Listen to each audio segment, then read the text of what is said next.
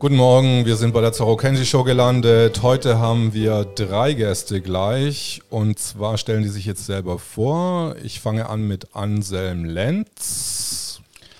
Ja, schönen guten Morgen. Mein Name ist Anselm Lenz. Ich bin Journalist in Berlin, Buchherausgeber und seit sechs Monaten Herausgeber der auflagenstärksten Wochenzeitung der Republik, dem demokratischen Widerstand. Dann äh, Ralf Ludwig. Hallo, mein Name ist Ralf Ludwig, ich bin Rechtsanwalt, habe ähm, im April 2020 die Partei Widerstand 2020 gegründet, bin dadurch ähm, sehr eng ähm, in die Zusammenhänge rund um Querdenken gekommen und arbeite jetzt eben sehr eng, vor allen Dingen im Rahmen der Demonstration mit Querdenken 711 zusammen. Dann haben wir Nikolai Nährling. Ja, guten Morgen, ich bin Nikolai, auch bekannt als der Volkslehrer. Ich war zehn Jahre lang Lehrer in Berlin und jetzt seit ungefähr zweieinhalb Jahren arbeite ich als Journalist und Aktivist und habe eben die Querdenken-Demonstration auch relativ von Beginn an verfolgt und bin mal gespannt, wie es weitergeht. Ähm, dann jetzt gleich eine äh, Frage an Nikolai. Du, woher kommt der Name Volkslehrer, ähm, dass sie dir den Spitznamen Volkslehrer gegeben haben? Also, der wurde mir tatsächlich gegeben von einem Freund von mir, als ich ihm erzählt habe, was ich so mache was meine Themen sind, worüber ich Videos mache, meinte er, Mensch, du bist ein richtiger Volkslehrer. Und das hat mir gut gefallen und ich dachte, es passt auch, weil ich in erster Linie für das deutsche Volk mich ähm, verantwortlich fühle. Ich bin Deutscher, ich lebe hier und da gibt es einiges zu lernen. Und so habe ich den Namen einfach angenommen. Ähm, du wirst, ich habe jetzt ein paar Spiegel-Videos gesehen, wo du ziemlich gebasht worden bist jetzt in den letzten zwei Wochen. Ähm, ähm, mir ist es so vorgekommen, als du bist die Speerspitze der deutschen Rechten. Also ist es mir so wirklich vorgekommen. Ähm, wie stehst du da dazu, zu diesem äh, doch recht emotionalen ähm, ja, Bashing von der Spiegelpresse, habe ich das, glaube ich, äh, gesehen. Ja, Spiegel hat mich schon lange auf dem Kieker, ähm, ziemlich zu Beginn an schon. Und ich kann es schlecht beurteilen, ob ich die Speerspitze der deutschen Rechten bin. Aber ich bin immerhin einer, der sich offen hinstellt und sagt, dass er rechts ist das machen ja die wenigsten eigentlich, weil rechts ja was sehr Verpöntes ist hier in der BRD. Und da ich das nicht tue und da ich eben immer weiter auch bekannt werde im Land, kann ich verstehen, dass sie das so hinstellen. Ähm, mich wundert ein bisschen natürlich, dass sie das so sehr negativ hinstellen, weil ich denke, in einer pluralistischen Gesellschaft kann man rechts sein, kann man links sein, konservativ, unpolitisch, sollte doch eigentlich alles wünschenswert sein. Und deswegen, ja, nervt mich das ein bisschen, aber andererseits wiederum ist es auch eine Auszeichnung, wenn die etablierten Medien einen sehr kritisch betrachten, dann kann das sein, dass man irgendwas auch richtig macht. Okay. Ähm, Anselm Lenz, ähm, wir hatten einen Zwischenfall, glaube ich, irgendwann mal auf einer der ersten, ähm, ich glaube auf dem 17. Juni, das war Organisation von Nicht ohne uns, wo jetzt Nikolai gesprochen hat und vom Mikro gezerrt worden ist. Kannst du dich daran erinnern? Daran kann ich mich nicht erinnern, weil ich dort nicht anwesend war und nicht mhm. ohne uns, also die Demokratiebewegung in der Bundesrepublik, diese Bühne auch nicht veranstaltet hat. Äh, wir waren an jenem Tag in Erfurt bei einer Nicht ohne uns Kundgebung, also das Kernteam, die Redaktion unserer Zeitung und die ähm, Aktivistinnen und Aktivisten, die denen unsere Zeitung nahesteht. Das heißt, ich kann dazu keine nähere Aussage treffen. Ich weiß aber, dass meine damalige Kollegin Anne Höhne dort war und äh, uns auch angerufen hat in Erfurt, ähm, dass hier äh, auch Rechtsradikale sprechen sollen und sie hat sich dann klar davon distanziert und damit sind wir auch absolut einverstanden. Denn wir arbeiten für das Grundgesetz, für die Demokratie in Gegenwart und Zukunft. Wir leben nicht in vergangenen Jahrhunderten und wir wollen uns auch nicht in die Nähe bringen lassen ähm, von Leuten, die, sagen wir mal, ähm, ja, Volksverhetzung und womöglich auch noch Holocaustleugnung nahestehen. Das wollen wir inhaltlich nicht, äh, das wollen wir entlang unserer Herkünfte und Traditionen nicht. Wir sind Liberale äh, und wir sind auch Linke und wir sind auch Leute, sagen wir mal, ähm, ja, progressiven, äh, konservativen Geistes, also Leute, die für die Republik sind. Ähm, wir schicken auch niemanden einfach davon, aber wir sind da ganz klar äh, für Gegenwart, auf Gegenwart und Zukunft orientiert und da gibt es schon genug zu tun. Ähnliches sagen wir übrigens auch Leuten, die ähm, sich in der näheren Vergangenheit mit äh, Problemen auseinandersetzen, die tatsächlich eine eingehende Diskussion bedürften, nämlich wie ist es überhaupt zu TTIP gekommen, beispielsweise, dass das so weit gekommen ist, dieses Sozialdumping-Programm. Und dann noch weiter zurück, was hat es mit Hartz IV auf sich, auch ein ganz wichtiges äh, sozialpolitisches Thema, äh, katastrophale Folgen hat das gezeitigt, bis hin zu Todesfolgen. Ähm, und natürlich auch internationalen Ereignissen, diese seltsamen Flugzeugabstürze ähm, oder auch die Ereignisse vom 11. September, das sind Themen, die sind sehr wichtig, da sollte man auch ähm, mal wieder öfter ähm, offener darüber sprechen, auch wenn es im, letzteres im Wesentlichen ein, ein, ein, Problem der amerikanischen Gesellschaft ist und auch dort gelöst werden muss, ähm, da für eine neue Aufklärung zu sorgen. Aber auch diese Themen lassen wir jetzt im Moment mit unserer Zeitung ein bisschen hintan, weil wir uns eben um Gegenwart und Zukunft kümmern möchten. Ich möchte auch sagen, ich bin hier einer Einladung von dir, Erik, gefolgt mhm. und gehe dem dieser Einladung aus journalistischem Interesse nach und auch aus einer persönlichen Sympathie dir gegenüber. Ähm, daraus irgendwelche Ableitungen zu treffen, ist nicht möglich. Ich bin, bin hier aus dem journalistischen Interesse und mache äh, damit, so wie ich vielleicht auch, wenn man mich reden ließ, eine Einladung in dieser Situation, in der wir gerade sind, ähm, in, ins öffentlich-rechtliche Fernsehen folgen würde, um dort mal äh, zu sagen, was die oppositionelle Stimme in der Bundesrepublik gerade zu sagen hat zu Corona und vor allen Dingen zu den Grundrechts- und Verfassungsbrüchen, die damit verbunden sind. Ähm, Nikolai, ähm, Fühltest du dich ein bisschen jetzt ausgegrenzt von dieser ganzen Demoszene? Ich hatte ein kleines Video von dir gesehen, dass du dich so ein bisschen, ähm, kann ich auch verstehen, also wenn du von der Bühne gezogen wirst und da, und da gebasht wirst. Ähm, wie ist denn die, die rechte äh, oder die rechte Meinung quasi einfach zu, zu, zu dieser ganzen, ähm, zu diesen ganzen Verfassungsbrüchen? Hat da jetzt die, die deutsche Rechte quasi andere Antworten als jetzt die Linke? Nee, eigentlich nicht. Also was gerade Corona betrifft, die derzeitige Situation, da sind wir natürlich alle von betroffen. Und gegen diese Einschränkungen, da möchten wir alle was unternehmen. Deswegen war, es ja auch sehr angenehm zu sehen, dass zu Anfang von den ähm, Nicht ohne uns Demonstrationen, dass da wirklich auch Leute aus jedem Spektrum kamen und auch erstmal sein konnten. Ähm, dass ich da ausgegrenzt wurde, ganz zu Anfang, das ist ja nichts Neues, das kenne ich schon, das ist auch recht normal. Und wenn der Herr Lenz sagt, dass er eben auch ja ein Linker ist und natürlich ähm, wahrscheinlich ein gewisses Bild von Rechten hat, dann kann ich verstehen, dass man das schwierig fand, dass auf einmal ich, der ein bekennender Rechter, sogar vielleicht ein Rechtsradikaler, ja, dass der auf der Bühne steht. Ähm, ist aber eigentlich unnötig, da wir ja gemeinsam was verbessern möchten. Und von nicht ohne uns ist ja auch das Credo, nicht hinter das Grundgesetz zurückfallen, Ne, was Schlechteres wollen wir nicht, was Besseres möglicherweise. Und ich denke, auch da sind wir ja völlig auf einer Linie. Wir möchten auch nicht hinter das Grundgesetz zurückfallen. Und deswegen würde ich mir wünschen, dass man da wirklich einen Raum hat, darüber zu sprechen und dann eben wirklich über alle Grenzen hinweg und nicht jetzt wieder andere ausschließen aufgrund irgendwelcher Zuschreibungen oder aufgrund irgendwelcher Ängste. Ähm, aber was sind jetzt also ich kenne mich, ich kenne mich jetzt wenig in der rechten Szene aus, muss ich, äh, muss ich sagen. Also die ersten Rechten, die ich jetzt äh, kennengelernt habe, waren einfach, äh, dass ich Leute gesehen habe mit äh, deutschen Reichsflaggen, die auf Demonstrationen jetzt rumgelaufen sind. Und jetzt bin ich halt, äh, weil ich dann auch vor dem Reichstag durch Zufall gelandet bin, weil ich da tanzen wollte, irgendwie war ich in dieser Menge dieser Reichsfahnen. Ähm, aber ich fand jetzt nicht besonders radikal, ehrlich gesagt. Also wenn das jetzt die deutsche Rechte ist, also da muss ich jetzt, also ich persönlich habe da jetzt wirklich jetzt, äh, also da keine Angst davor. Mhm.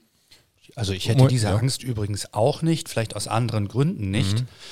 Ähm, und zwar ähm, zum einen, weil in der Situation, in der wir gegenwärtig leben und auch schon zuvor leben mussten, ähm, natürlich allerlei, ich sag mal, Übersprungshandlungen auch unterlaufen können.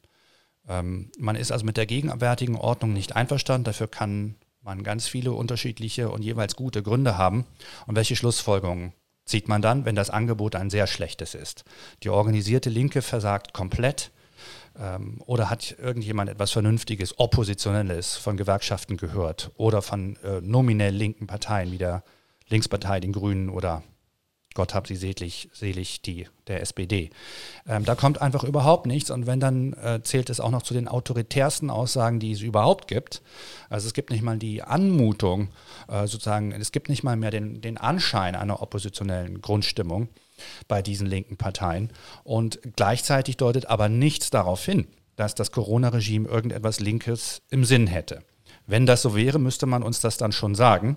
Und dann bin ich auch in allererster Linie übrigens Demokrat. Auch dann müssten wir darüber abstimmen, ob wir die Leute hier und dann auch andernorts das überhaupt so haben möchten, was dann aus diesem Corona-Regime mal entstehen soll. Äh, dass es nicht ewig so weitergehen würde ähm, mit einem äh, mit dem, diesem sinkenden Schiff dieses äh, globalkapitalistischen Finanzmarktkapitalismus war allen klar die sich damit beschäftigten, spätestens seit der Finanzkrise von 2007 bis 2009. Ähm, und das wäre dann eben zum Anlass, das auch wirklich öffentlich zu debattieren und dann in einer öffentlichen Entscheidung, in freien, gleichen und geheimen Wahlen äh, zu einer Entscheidung zu kommen, wie wir in die Zukunft gehen wollen. Das soll offenbar nicht gemacht werden. Und in dieser Situation arbeite ich dann auch sehr gern mit allen Leuten, die Demokraten sind, zusammen, äh, die nämlich darauf abzielen, dass wir abstimmen müssen bevor wir äh, zu grundlegend anderen Verhältnissen gelangen. Und nur dann wäre so eine zukünftige Gesellschaftsordnung im besten Sinne, also auch eine Gesellschaftsfreiheit ist da ja mit inkludiert äh, und eine, auch eine, eine Form sozialen Ausgleichs äh, muss da auch mit inkludiert sein. Das bedeutet dann links sein, dass man nicht einfach nur die pure Freiheit möchte, sondern dass man auch tatsächlich äh, eine, eine Freiheit in der Gleichheit sieht, und zwar äh, in Form äh, sozialen und ökonomischen Ausgleichs, die auch kodifiziert stehen müssen, also eine Berechtigung für jeden Menschen beinhalten. Ähm, darüber müssten wir dann äh, verhandeln in bewährter republikanischer Debatte und dann abstimmen. Und das äh, wollen offenbar diese Leute nicht, die dieses nach allen schulwissenschaftlichen ähm, und schulmedizinischen Kriterien ähm, ja, fadenscheinige Corona-Regime installiert haben.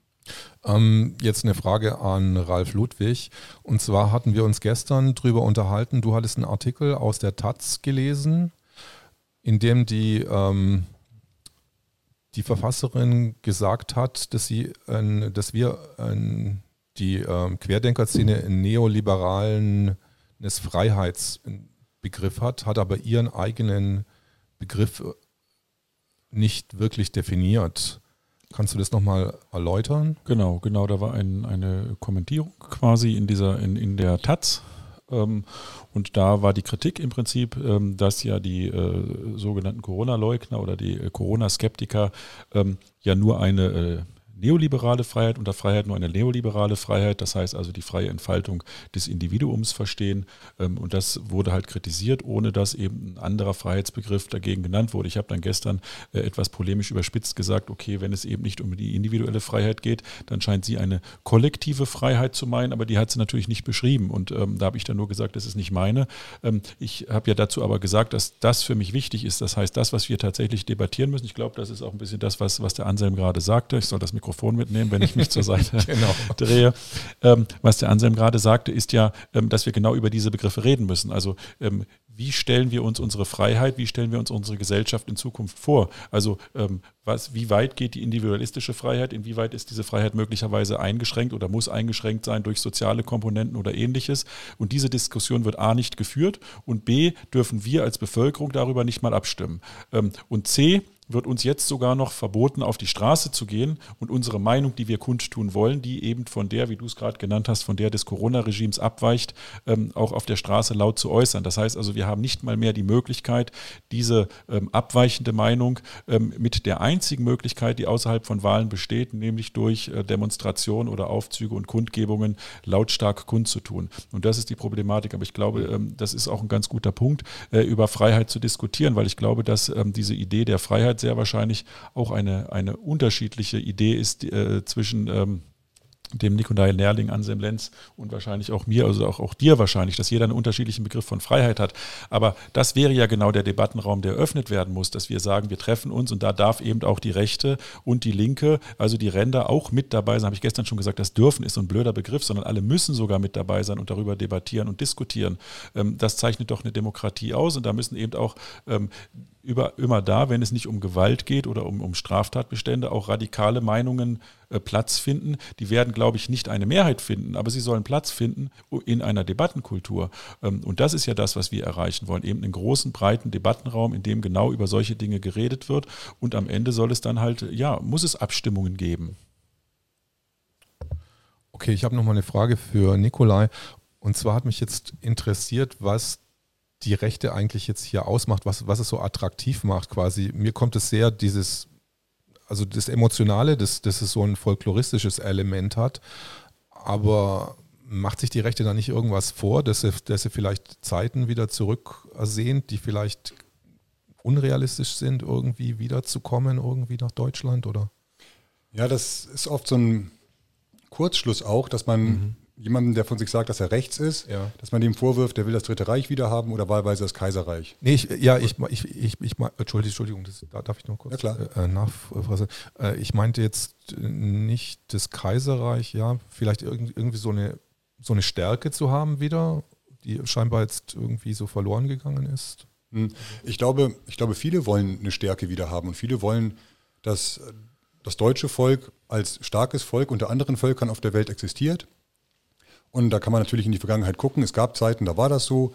Hm, natürlich, Geschichte verändert sich und ähm, Einflussreiche verändern sich. Das britische Imperium war über die ganze Welt ausgebreitet. Mittlerweile ist es auch einigermaßen zusammengeschrumpft oder das römische Reich und so. Das kennen wir aus der Geschichte schon. Ich glaube, das nehmen auch die meisten an und ich glaube nicht, dass viele Rechte wirklich die Vorstellung haben, ähm, Deutschland könnte ein weltweites Imperium werden und könnte die ganze Welt beherrschen oder jedenfalls einen Einfluss haben auf die ganze Welt, sondern viele Rechte wollen einfach nur in Frieden deutsch sein können. Und das ist etwas, was in der BRD nicht immer möglich ist. Man sieht das ja an mir. Was man mir immer vorwirft, ist ein ganz kleiner Teil, aber das, was ich sonst immer tue, also der größte Teil meiner Arbeit, bezieht sich ja aufs ähm, ungestört Deutsch zu sein und Dinge wieder hochzuholen, die in Vergessenheit geraten sind, ähm, alte Bräuche, alte ähm, Traditionen wieder zu beleben, wie wenigstens bewusst zu machen. Denn ich denke, in einer ja, Welt, die sich um Vielfalt eigentlich bemüht, da muss das eigene ja auch einen Platz haben. Und ich sehe das immer wieder, wenn ich äh, Volkstänze anbiete. Jetzt kürzlich am Wochenende, da war ich auf einer Veranstaltung, wo ich Volkstänze angeboten habe.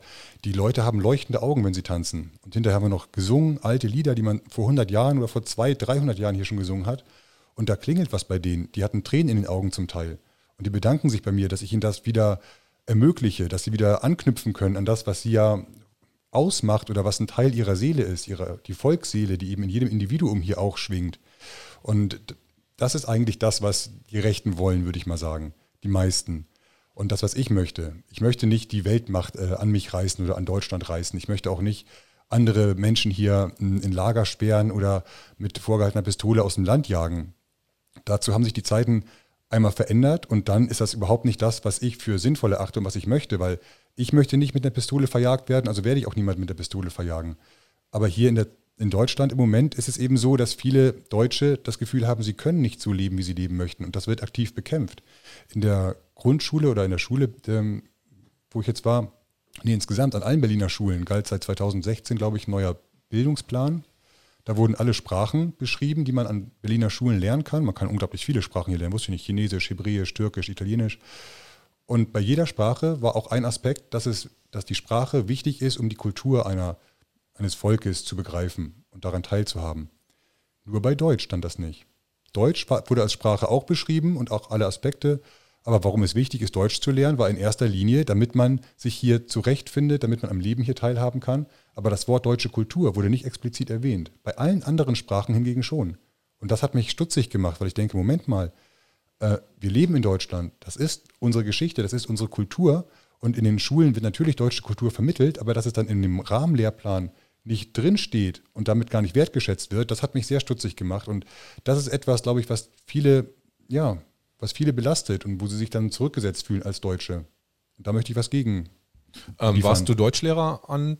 Mhm, auch. Auch unter anderem. Du hast, hast an Grundschulen oder an, an Genau, ich war an Grundschulen. Ich habe angefangen, also als ich nach Berlin kam, an, an, der ersten Schule, wo ich war, da fehlte Sportlehrer. Und dann habe ich mehrere äh, Fortbildungen gemacht und habe dann ähm, mich ganz gut eigentlich in diesem Bereich eingefunden und habe das dann meine ganze Schulkarriere oder Lehrer, Lehrerkarriere hier durchgezogen, habe immer Sport unterrichtet, am Schluss auch in vielen Klassen. Nebenbei habe ich dann meine musikalischen Fähigkeiten noch ausgebaut und habe dann auch Musik unterrichtet, ähm, Englisch auch noch, Naturwissenschaften ähm, und eben Deutsch. Also es war recht breit gefächert und es hat sich immer auch wieder verändert, je nachdem, was gebraucht wurde. Was sagt denn die deutsche Linke dazu, wenn ich jetzt mal Anselm Lenz dazu angucke, gegen dieses ähm, vom Gefühl her einfach Ja, ich bin ja nicht umgehen. die deutsche Linke. Also, Entschuldigung, Entschuldigung. Auch, kein, ja. auch nicht zum Ultranationalisten mhm. ähm, mutiert. Ich bin in dieser Situation ähm, jetzt tatsächlich zunächst mal national orientiert, weil es gilt, die Errungenschaften der Bundesrepublik gegen Schlechteres zu verteidigen. Äh, und dass nichts Besseres in Aussicht steht, das ähm, scheint mir evident zu sein. Dazu arbeiten wir jede Woche äh, mit der Wochenzeitung Demokratischer Widerstand. Sollte sich das ändern, würden wir das übrigens auch melden. Ähm, Im Moment deutet nichts darauf hin, dass das ganze Corona-Regime hier ein besonders menschenfreundliches Unterfangen ist. Es ist jedenfalls nicht zu unserem Schutz da, ähm, sondern es ist da, um uns zu täuschen. Ähm, und die Frage ist, ähm, wenn man entführt wird, also in ein Auto gerissen wird und der Fahrer fährt los, äh, wo fahren die einen hin? Ähm, und nicht mal das tun sie. Also sie zerren uns in eine Karre und sagen, tatsächlich mehr oder weniger mit vorgehaltener Pistole, denn es ist ja absolut erschreckend, äh, zu was für Mitteln dieses Regime greift. Ähm, und fahren, äh, drücken aufs Gas, äh, verdunkeln die Scheiben ähm, und äh, beschimpfen auch noch die Leute, die sagen, sagt uns doch wenigstens, wo ihr hinfahrt. Wir möchten wenigstens wissen, was mit uns gemacht wird. Also das ist der Zustand, in dem wir jetzt ähm, im Moment unterwegs sind. Trotzdem ähm, war es ja ein sonniger Sommer, ein Sommer der Demokratie, in der ja Millionen von Menschen sich versammelt haben, äh, aus eben diesem Interesse. Sie wollen über ihre Zukunft selber entscheiden, sie wollen wissen, wo die Reise hingeht und sie wollen daran nicht nur eine oberflächliche Bürgerbeteiligung, wie sie äh, ja fake-mäßig ja immer wieder mal offeriert wurde. Am Ende macht die Politik, siehe Stuttgart 21, dann doch ähm, ihren kriminellen Kram weiter oder ab und auch an auch mal gute Dinge. Ähm, und das werden wir ändern. Im Grunde haben wir das schon geändert mit diesen äh, Demonstrationen seit 28. März 2020, beginnend auf dem Rosa-Luxemburg-Platz, bis hin zu den Hunderttausenden und Millionen starken Versammlungen im August des Jahres. Ähm, das ist, damit wurde ein historischer Fakt geschaffen, hinter denen geht es auch nicht zurück. Also wenn Millionen von Menschen oder auch nur Hunderttausende sich versammeln, ähm, dann ist klar, dass sich in der Gesellschaft was ändert. Also wir werden eine demokratische Öffnung herbeiführen. Die Frage ist nur, wie lange wir dafür brauchen äh, und was das ähm, Interimsregime, dieses Interregnum des Verfassungsbruchs uns bis dahin noch äh, antun oder auch nicht antun wird. Ähm, ich hoffe doch, dass sie sich dafür entschieden, entscheiden werden, also jetzt keinen zweiten, keine zweite Ausgangssperre einzuführen und damit die Gesellschaft in bürgerkriegsähnliche Zustände zu stürzen, sondern äh, jetzt allmählich mal sagt, was hier eigentlich los ist, was sie mit uns vorhaben äh, und dann auch zurücktritt und Neuwahlen ausruft. Und ähm, dann werden wir auch dafür sorgen, ähm, dass das Parteienprivileg, wie wir es bisher kannten, dann gebrochen wird, ähm, damit wirklich unabhängige Kandidatinnen und Kandidaten mal in den Bundestag gewählt werden ähm, und auch das imperative Mandat eingeführt wird, also tatsächliche Volksvertreter. Damit wären wir bei dem Was Begriff heißt? des Volkes okay.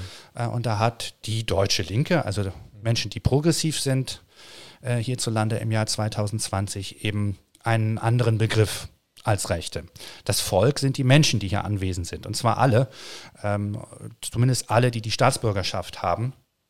Ähm, aber viele sind auch der Ansicht, es zählen generell überhaupt alle anwesenden, physisch anwesenden Menschen dazu, die im Grunde in der Lage sein sollten, die dauerhaft hier sind, nicht nur ähm, bei einem Stop-by, um mal irgendwie die Clubs Berlins zu besuchen, aber Leute, die sich hier dauerhaft aufhalten, dazugehören, also auch die Sans-Papiers und so weiter, also Menschen ohne Papiere, die einfach hier sich aufhalten im Grunde Teil unserer Gesellschaft sind, äh, hier als Tagelöhner tätig sind und so weiter, ähm, dass die alle dazugehören und dass die in der Lage sein, in den Stand versetzt werden müssten, hier auch über ihre grundlegendsten Dinge abzustimmen äh, oder zumindest in den Stand versetzt werden müssen, in dem, sie, in dem sie sagen können, ich akzeptiere das oder ich akzeptiere das nicht. Also eine Aushandlung eines neuen Konsens. Das ist der äh, fortschrittliche Begriff des Volkes und so ist er auch im Grundgesetz gemeint. Den tragen wir mit. Wir sind das Volk. Wir, die Leute, die hier sind und die unter diesen Regeln leben müssen. Ähm, und die wollen, diese Regeln möchten wir weitgehend selber machen und das schließt auch einen Minderheitenschutz mit ein und übrigens auch die Unverletzlichkeit der Wohnung, der Ausschluss von Berufsverboten und so weiter.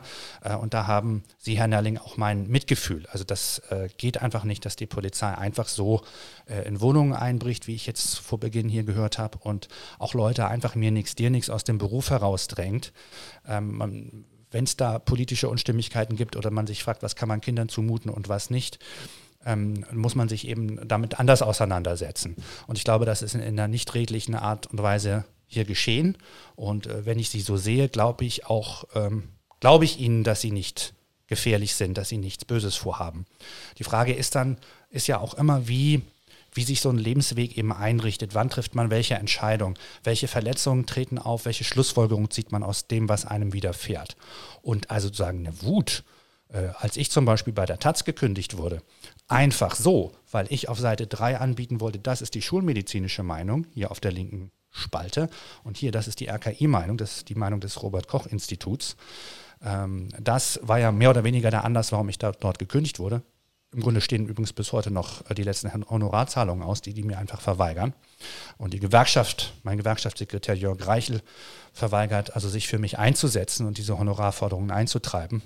Also es sind unmögliche Dinge, die hier geschehen, die einfach sozusagen ganz basal, wie gehen Menschen miteinander um, dazu geeignet sind, Leute wirklich ähm, ja, komplett auszugrenzen und ihnen auch den Weg zurück in eine demokratische Vereinbarung zu verstellen und die eben darauf hindeuten, dass hier eine Form der Diktatur bereits eingeführt wurde. Also nicht nur ein Interregnum des Verfassungsbruchs, sondern dass die das so verstetigen wollen. Und da kann man dann ab einem gewissen Punkt nur noch sagen, so alle demokratisch orientierten Kräfte sind dazu aufgerufen, so etwas nicht zuzulassen.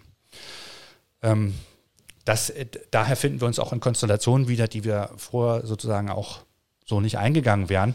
Ähm, man kann nur sagen, bei den Millionen Menschen, die da waren, ähm, bei den großen August-Demonstrationen, äh, sind die meisten eben für ihre Grundrechte da und für das Grundgesetz in seinem bewährten Zustand. Ähm, und auch ich habe schon mal andere Forderungen gestellt, was man alles machen könnte. Zum Beispiel war ich der Ansicht, dass die großen Wohnungsunternehmen in Berlin enteignet werden sollten, damit der Mietspiegel gesenkt werden kann und wirklich allen Leuten Wohnungen bereitgestellt werden können. Das wäre zum Beispiel eine linke Haltung. Äh, das betrifft dann aber nicht sozusagen Oma Linda, die jetzt auch noch irgendwie drei Zimmer an Studenten vermietet. Äh, das ist dann wieder ein anderer Punkt. Da muss man dann andere Regelungen treffen. Es geht also sozusagen, äh, im Forderungsgrund steht für mich also sozusagen der demokratische Anlauf. Und im Grunde muss, müsste man sich dafür unter normalen Umständen auch gar nicht rechtfertigen, dass man diese Forderungen hat. Aber eben Eigentum ist eben auch ein Grundrecht und das soll auch geschützt bleiben. Die Frage ist eben, wie, in welchem äh, Zuschnitt kann das eine Gesellschaft akzeptieren äh, und wann wird es dann kontraproduktiv. Und dann muss man es dann auch beschneiden und dann eben gegen Entschädigungszahlungen dann ähm, sich zurückholen. Moment wäre übrigens guter Moment, denn ähm, sehr wahrscheinlich steht ja ein gigantischer Schuldenschnitt an. Im Moment wären wir dann aber bei der Wirtschaftspolitik ähm, und wahrscheinlich auch eine Währungsreform. Und auch da wäre mir wichtig, mal darauf, hin, äh, darauf hinzuweisen, dass das das Volk, also alle Menschen, die hier sind, äh, in, mit all ihren Hintergründen, Hautfarben, Couleur, Bildungshintergründen und so weiter, dass die dazu ähm, bemächtigt werden müssten, in freien, gleichen und geheimen Wahlen darüber abzustimmen, welche Währung sie haben wollen und ob sie eine oder mehrere Währungen haben wollen. Äh, denn eine Währung ist ein sehr mächtiges Instrument und wenn man einfach eine sehr mächtige Parallelwährung in, installiert, kann man davon ausgehen, dass ähm, bestehende Währungen damit entwertet werden und eine Zweiklassengesellschaft entsteht. Das hat sich nirgendwo, wo das der Fall war, bewährt. Siehe Kuba, da war es aus der Not geboren. Da gibt es also einmal eine dollargebundene Währung und dann den Pesos, also Cook und Pesos. Und im Grunde gibt es die äh, wirklich guten Waren, die ganz hochwertigen technologischen Waren, dann nur ähm, für den dollargebundenen Cook ähm, und steht damit einer sehr kleinen Minderheit nur zur Verfügung. Das äh, war nicht im Sinne des Erfinders, das äh, kann aber wegen des äh, Blockade- und Sanktionsregimes der USA in Kuba nicht anders organisiert werden derzeit. Und das ist ähm, sehr traurig, weil dadurch eine Zweiklassengesellschaft dort, wo eben gerade keine Klassengesellschaft äh, sein sollte, dann wieder installiert ist. Die, die über die tolle Währung verfügen und dann die, die sich noch einen Sack Reis kaufen können. Deswegen äh, weise ich immer wieder darauf hin, dass äh, in dieser ganzen Corona-Aufstellung offenbar sowas geplant sein könnte. Das liegt zumindest sehr nahe, spekulativ, aber es liegt sehr nahe, dass das gemacht werden wird. Und ähm, insofern plädiere ich jetzt auch für eine nationale Souveränität, insofern, als dass die Menschen hiesig darüber abstimmen müssen, ob sie eine andere Währung haben möchten oder ob sie beim Euro bleiben möchten oder vielleicht sogar ähm, zum Markt zurückkehren wollen ähm, und das dann fair mit den europäischen Nachbarländern, die in der Eurozone sind, dann besprechen, wie sie es machen, ob man dann äh, Wechselkurse wieder aneinander koppelt und so weiter. Also äh, mit diesen Fragen habe ich mich auch sehr lange beschäftigt. Nach Ende ähm, des letzten Kapitalismuszusammenbruchs, der Finanzkrise von 2007 bis 2009, als danach wieder äh, sämtliche Schlussfolgerungen, die hätten getroffen werden müssen, verschleiert, verschleppt wurden. Und insofern ähm, traf mich die Corona-Krise nicht ganz unvorbereitet, weil ich quasi zehn Jahre lang studiert habe, Ökonomie, äh, Kultur äh, und letztlich auch Staatsrecht alle Implikationen, die so mit dieser Form des, äh, der neoliberalistischen Herrschaft zu tun haben. Und es war klar, dass ähm, ja, ein Umbruch kommen würde. Äh, überrascht hat mich im Grunde nur noch, wie sie es machen. Und mit sie ähm, sind gemeint äh, keine Gruppen, die irgendwie ethnisch oder religiös konnotiert werden oder irgendwelche Freimaurerlogen oder so, die sich da verbünden, ähm, sondern ähm, etwas, was vielleicht ähnlich, ähnliche Albträume auslösen kann, äh, wie jetzt irgendwelche bösen Ringe, Mafia oder ähnliches, und die auch strukturell ähnlich agieren. Ähm, und im Wesentlichen handelt es sich eben ja, um große Konzerne, ähm, die im Bunde ist mit sind mit äh, großen Medienbetrieben und weiten Teilen der politischen Führung westlicher Länder. Das funktioniert nicht immer direkt, das funktioniert auch indirekt. Ähm, und das ist sozusagen auch nichts, da ist nichts Magisches am Wirken, das ist in sich auch nicht per se böse. Das sind Entwicklungen, die wir einfach ab einem gewissen Punkt jetzt kappen müssen. Und deswegen äh, wiederhole ich immer wieder, eine Wirtschaftsrahmengesetzgebung muss auch abgestimmt werden eine neue und mit der können dann so große Konzerne und so große Lobbyisten dann auch rausgehalten werden ähm, oder deren Einfluss begrenzt werden. Das, die Entität, die dazu in der Lage ist, ist gegenwärtig einzig und allein der Nationalstaat, da die EU sich auch als vollkommen undemokratisches Konstrukt erwiesen hat, das also nicht für die Leute arbeitet. Und deswegen gehe ich jetzt mit dem Nationalstaat. Und jetzt, um es wirklich zum Schluss zu bringen, ähm, ja, für Linke ist der Nationalstaat nicht komplett das Ende der Geschichte. Die hat keine Ewigkeitsgarantie. Es kann auch einmal etwas Besseres geben. Äh, und das streben viele Linke auch an. Aber dann müssten die Leute auch darüber abstimmen. Und dann müsste es auch wirklich etwas Besseres sein. Also etwas, womit die Leute wirklich einverstanden sind und äh, was ihre Leben äh, äh wirklich verbessert. Äh, und zwar substanziell.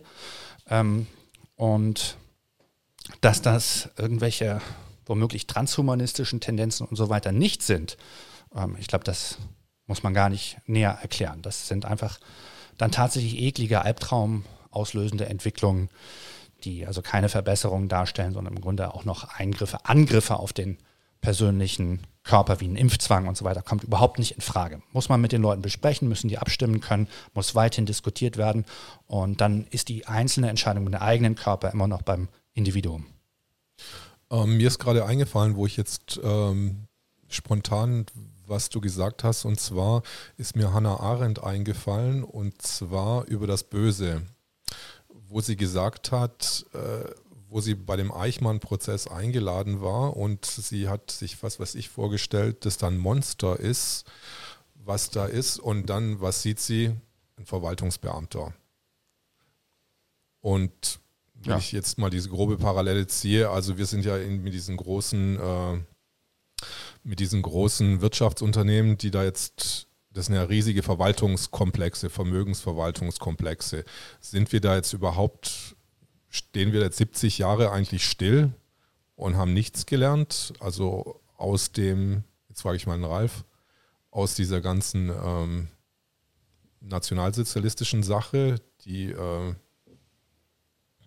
die uns immer quasi begleitet in, in, de, in, in der Schule, die uns vorgebetet wird, aber letztendlich kommt dann wirklich von außen, von, von, äh, von, von oben quasi, auch von der EU, rein, reingeflogen, wieder so ein, so ein Ob Obrigkeitssinn, wo, wo wir uns irgendwie, der uns lähmt und, und äh, wo wir gar nicht mehr, äh, der uns gar nicht mehr ähm, ähm, atmen lässt. Also sowas wie, ähm, also Hermann Plopper hat, hat das gesagt, wir sind jetzt, er fühlt sich wie, das, das ist ein Taliban-Regime in dem, in dem Sinne, dass, äh, dass nichts erlaubt ist. Ich meine, musizieren ist nicht erlaubt, äh, weggehen ist nicht erlaubt, alles wird ganz kühl gehalten, alles ist unter so einem Kalt, ist unter so einem, unter so einer, unter so einer Glocke irgendwie gehalten.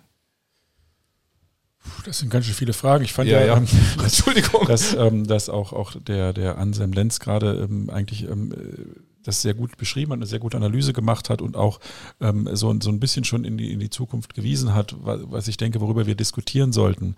Ähm, äh, die, die Exilanten ähm, der ähm, kritischen Theorie ähm, und auch die, die ähm, ganzen Schriftsteller, Künstler und so weiter, die in die USA, im Wesentlichen in die USA ja ausgewandert sind, zu Zeiten des Nationalsozialismus, die saßen ja auch dort und haben sich gefragt, wie konnte es eigentlich dazu kommen? Wie konnte ja. es in unserem Land dazu kommen? Das war die Frage. Also ich habe, ich kenne die, die Protokolle, die liegen ja in Albany, in, im, im State New York an der University. Da liegen die Protokolle, wo die dann halt angekommen sind in den USA und sich zusammengesetzt haben und gesagt haben, wir sind das Land äh, von, von, von Kant, von Hegel, von Fichte. Und in diesem Land, in dem Land der Dichter und Denker, ist dieses unglaubliche Geschehen. Wie konnte das passieren? Das war erstmal die Frage, die die sich gestellt haben. Mhm. So eine ähnliche Frage stelle ich mir auch gerade. Wie konnte das äh, oder wie kann das, was jetzt gerade passiert, eigentlich passieren? Und wie können die Menschen, die doch eigentlich aufgeklärt und gebildet sein sollten, da mitmachen? Das ist erstmal so die Frage, die ich mir stelle. Und wir hatten gestern kurz über die Weimarer Reichsverfassung gesprochen. Ähm, und in der Weimarer Reichsverfassung waren ja tatsächlich die Staatsorga, also die Staatsorganisationsrechte, den Grundrechten vorangestellt. Und man hat ja eigentlich, als man das Grundgesetz, Grundgesetz dann gegründet oder gebildet hat, gesagt, das war ein Fehler. Wir müssen die Grundgesetze nach vorne stellen und die Staatsorganisationsrechte nach hinten. Offensichtlich hat das aber nichts gebracht. Wir sind ja in der gleichen Krise. Wir sind ja nicht in einer Grundrechte-Krise. Unsere Grundrechte sind ja weiterhin gut. Ähm, auch die Menschenrechte sind universell gültige Menschenrechte. Nur das Problem ist, wenn sie mehr oder weniger staatsorganisationsrechtlich ausge, ähm, ja äh, quasi stillgelegt werden. Das heißt also, Grundrechte sind ja eigentlich subjektive Rechte, die du für dich einklagen kannst, wie zum Beispiel eben das Recht auf Versammlungsfreiheit oder die Unversehrtheit der Wohnung oder was auch immer. Das kann man ja normalerweise subjekt, als subjektives Recht individuell ein, äh, einklagen. Wenn aber mehr oder weniger staatsorganisationsrechtlich diese Rechte dadurch beschnitten werden, dass man das Subjekt, also dass man die theoretische Möglichkeit, sie subjektiv einzuklagen, gar nicht mehr hat, weil ähm, mehr oder weniger die, die Gewaltenteilung und die staatliche Struktur, die ja auch eigentlich für den Menschen da sein sollte, damit der Mensch diese Grundrechte äh, oder sich in den Grundrechten entfalten kann, ähm, dass das nicht mehr funktioniert, weil auf einmal eben die Exekutive, das heißt also die ausführende Gewalt, in dem Fall die Ministerien, einfach irgendwelche Verordnungen machen können, ohne dass der Gesetzgeber sich darum kümmert, ohne dass die Richter das tatsächlich überprüfen, dann gibt es theoretisch die Grundrechte noch im Grundgesetz, aber sie werden nicht mehr ausgeführt. Das heißt also, wir haben mehr oder weniger eine Staatsorganisationskrise. Und wenn jetzt noch das dazu kommt, was der Anselm sagt, dass es nämlich ähm, multinationale Konzerne oder Großkonzerne gibt, die unglaublich viel Einfluss auf die Entscheidungen haben, die getroffen werden im Rahmen der Staatsorganisation, die aber im Grundgesetz gar nicht auftauchen die es ja gar nicht gibt. Das heißt also, eine Kontrolle dieser Konzerne gibt es ja quasi ja. nicht. Wenn, dann gibt es sie möglicherweise indirekt über Finanzämter oder meinetwegen ähm, Kartellamt oder sowas, aber dem Grunde nach gibt es sie nicht. Und wenn dann auch noch die Medien dazukommen, die eigentlich einem, wie es immer so schön heißt, als vierte Staatsmacht eine Kontrolle ausüben sollten und diese Kontrolle auch nicht mehr ausüben, weil sie quasi mit im gleichen Boot sitzen, wie der Anselm ja schon sagte, wenn dann kritischer Journalismus ähm, geplant ist, dass man dann dafür im Zweifel auch entlassen wird und gesagt wird, wir machen keinen kritischen ähm, Journalismus, dann dann sind wir natürlich ähm, an einer, ähm, das ist ja genau das, was wir gerade haben. Das ist ja dann ein, es sind zwei Krisen. Es ist eine Staatskrise, in der wir sind, also eine Verfassungskrise, aber mehr eben vom Bereich des äh, Staatsorganisationsrechts, also wie unser Staat organisiert ist und gar nicht so sehr von den Grundrechten. Und das ist das nächste, und das ist natürlich auch ein, äh, ein klassisch deutsches Problem, wir haben eine Legitimationskrise. Ähm, das ist das, weil natürlich nur, in Anführungszeichen nur durch, ähm, durch äh, Auslegung, durch Staatsrechtslehrer das Grundgesetz zu einer Verfassung gemacht wurde. Also das ist ja genau diese Diskussion. Das Grundgesetz, habe ich ja gestern schon gesagt, ist als Provisorium geschaffen und nach 1990 wurde dann gesagt, ja, jetzt hat die Wiedervereinigung stattgefunden und weil die Menschen auch in dem Gebiet der ehemaligen DDR jetzt an Wahlen teilnehmen, hat sich damit das Grundgesetz zu einer Verfassung gewandelt. Das ist so eine, ähm, eine Position. Aber es gibt im Prinzip keine ähm, ja, von der Bevölkerung oder dem Volk ähm, gegebene Legitimation dieser Verfassung. Ähm, und äh, insofern eben auch eine Legitimationskrise. Und genau das ist der Punkt, an dem wir jetzt sind. Und da sind wir wieder am, am Ausgangspunkt unserer Diskussion. Ähm, um diese Legitimation herzustellen, müssen natürlich alle daran beteiligt sein. Und dann darf man nicht ausschließen. Wir haben aber den Debattenraum ja immer weiter verdichtet. Also mittlerweile ist ja ist, ähm, ist ja schon ähm, die Gefahr, wenn ähm, die deutsche Nationalmannschaft Fußball spielt und jemand mit dieser Deutschlandflagge kommt, dann wird ja schon diskutiert, darf der das eigentlich, ist das nicht, äh, ist der nicht schon Nationalist und ist der nicht ein Rechter, weil er diese Flagge hat? Ähm, und ähm, das heißt also, der Raum ist so, so sehr verdichtet, dass eine, eine vernünftige Diskussion nicht mehr stattfinden darf. Ähm, und das ist ja genau das, was wir jetzt verändern wollen. Wir wollen genau das erweitern und dazu gehört natürlich eine Diskussion, die sicherlich auch, auch im, im Ende sehr hitzig sein wird, weil, sie sehr, weil wir sehr unterschiedliche Auffassungen haben werden. Ähm, aber diese Diskussion ist zwingend erforderlich, weil ansonsten hat es auch keine Legitimation. Das heißt, die Legitimation kriegen wir am Ende nur dadurch, dass alle an der Diskussion beteiligt sind und wir dann ähm, gemeinschaftlich zu Lösungen kommen. Möglicherweise auch, das ist noch etwas Neues, wir ähm, über, das, ähm, über die Art und Weise, wie wir abstimmen, uns auch mal Gedanken machen müssen. Wir machen ja immer diese Ja-Nein-Abstimmungen und es geht immer, also man sieht ja, was in Großbritannien passiert ist. Ne? Irgendwie 52 Prozent der Menschen können über 48 Prozent der Menschen bestimmen. Wenn es andersrum ausgegangen wäre, wäre es genauso falsch gewesen. Ähm, es gibt da auch gute Systeme, ähm, zum Beispiel das systemische Konsensieren, ähm, wie man Entscheidungen anders herbeiführen kann. Also dass man auch eben Minderheiten, die auch Minderheitenauffassungen vertreten, nicht einfach ausschließt. Ähm, und das, das ist aber genau das, was wir jetzt gerade diskutieren müssen. Ähm, ich würde jetzt, weil wir gerade bei diesem Thema sind und wahrscheinlich der Nikolai Lehrling auch was dazu sagen möchte, jetzt hier kurz schließen. Aber ich habe dann trotzdem noch was zu dem, was ähm, der Nikolai vorhin gesagt hat. Ähm, da möchte ich auch noch mal kurz dann darauf eingehen. Ich hatte, äh, Nikolai wollte ich noch fragen, und zwar, da das Problem ja anscheinend größtenteils auch in diesem verkrusteten Schulapparat äh, steckt, wie würdest du das zum Beispiel lösen, dass, dass, äh, dass Kinder anders erzogen werden oder nicht mehr in diesem in diesem strengen, ähm, naja, wie es schon vor 150 Jahren war, quasi in diesem Reg regimentartigen äh, Lernen, das ja wirklich, also für mich jetzt keinen Spaß gemacht hat, also in, der, in die Schule zu gehen. Ah, das ist eine interessante Frage, denke ich, und auf die würde ich auch gerne zurückkommen. Mhm. Aber ich möchte doch jetzt erst nochmal an, ähm, an Herrn Lenz anknüpfen zum Thema, zum Thema Volk. Denn ich glaube, es ist wichtig, dass da auch klar ist, nicht alle teilen diese Definition von Volk dass dazu alle zählen, die sich jetzt halt hier befinden und die hier sein wollen. Ja, ich denke, auch da müsste man erstmal eine Klarheit schaffen. Also das Wort an sich von seiner Herkunft oder Tradition bezeichnet Volk eine ähm, Abstammungsgemeinschaft, eine gemeinsame Geschichte, gemeinsame Sprache. Und das schließt eben Leute aus, die nicht diese Geschichte, Sprache und Abstammung haben. Und ob man das jetzt beibehalten möchte oder ob man das jetzt verändert, dieses, äh, diese Definition, darüber kann man auch sprechen, denke ich. Aber so jetzt einfach zu sagen, na gut, das hat sich halt geändert und jetzt ist Volk eben gleich Bevölkerung, das ähm, möchte ich so nicht stehen lassen. Das wäre eben ein Bereich, wo man, denke ich mal, die Deutschen fragen sollte, denn noch ist es so, dass das Land hier heißt Deutschland, ist das Land der Deutschen, am Reichstag steht dem deutschen Volke und ähm, auch das Grundgesetz spricht vom deutschen Volk und das einfach jetzt so wegzuwischen, das ist gefährlich und ja, nicht, nicht möglich. Und deswegen wäre das ein Thema, was, glaube ich, im Mittelpunkt nochmal in der Diskussion gestellt werden könnte. Also wenn man jetzt gemeinsam voranschreiten möchte und die Verhältnisse hier verbessern, dann muss das erstmal geklärt werden. Und ja, ich glaube jetzt zum Thema Bildung. Hm, Darf ich vielleicht kurz so, dazwischen, ja. weil dann passt nämlich auch mein Punkt. Mhm. Also ähm, ich finde auch, dass es, dass es ähm, erforderlich ist und notwendig ist, über den, ähm, über den Begriff Volk oder was verstehen wir unter Volk? Also auch gerade wenn, ähm, wenn jetzt äh, eine Weiterentwicklung des Grundgesetzes oder möglicherweise auch nach Paragraph 100, äh, nach Artikel 146 ähm, eine neue Verfassung ähm, sich gegeben werden soll, steht im, im ähm, Vorfeld stünde natürlich an, tatsächlich zu definieren, ähm, wer ist eigentlich derjenige, der der Souverän ist. Es ist ja immer die Frage des Souveräns.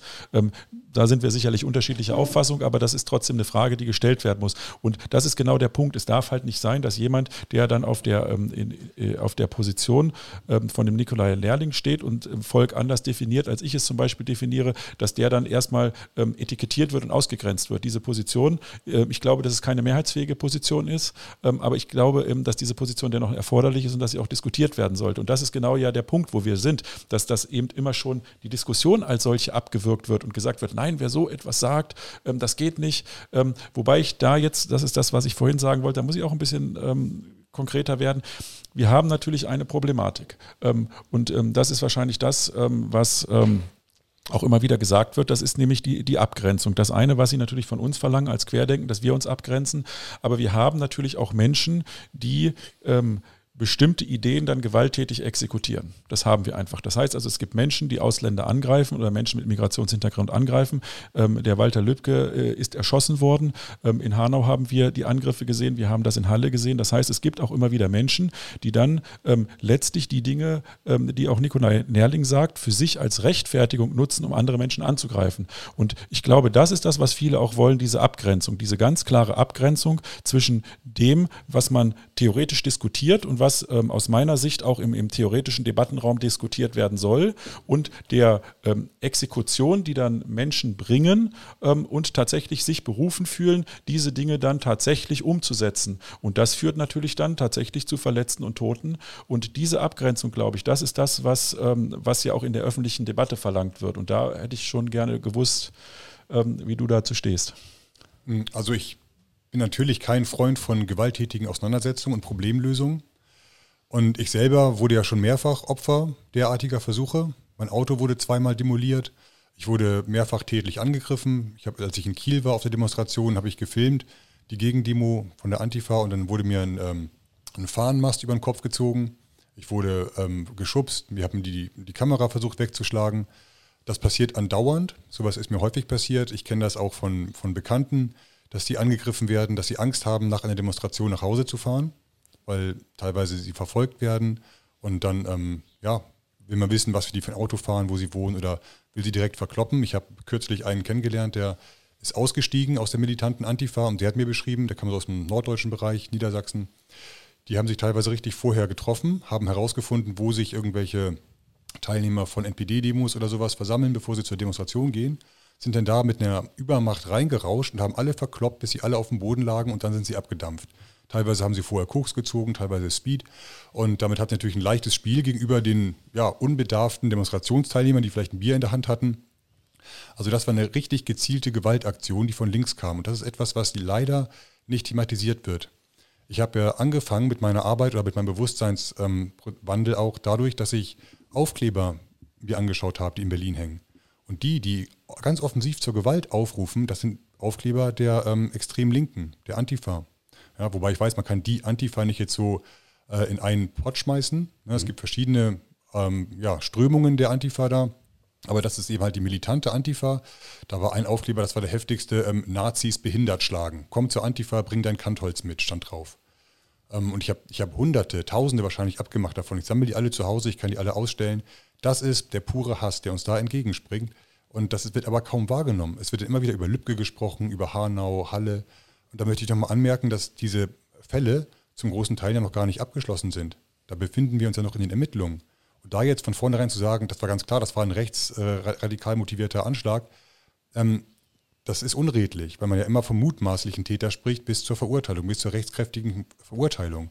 Und in, ähm, in Hanau, der lebt nicht mehr. Er kann sich gar nicht verteidigen. Da wurde von vornherein aber schon, am nächsten Tag schon, gab es eine Gedenkveranstaltung für die Opfer der rechten Gewalt.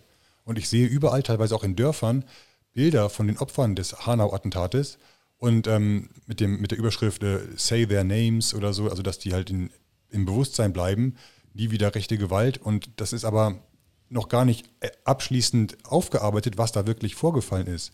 Deswegen ist es ein Kurzschluss zu sagen, das sind Opfer rechter Gewalt. Und dass ich mich, wenn es rechte Gewalt gibt, natürlich gibt es sie auch, ne, natürlich gibt es, so wie es die militante Linke gibt, gibt es auch die militante Rechte, damit habe ich nichts zu tun. Und ich möchte nicht, dass Konflikte gewalttätig gelöst werden. Ja, was anderes ist natürlich immer Notwehr, wenn man angegriffen wird, wenn man beraubt werden soll. Das ist, glaube ich, eine andere, ein anderer Bereich, das ist klar.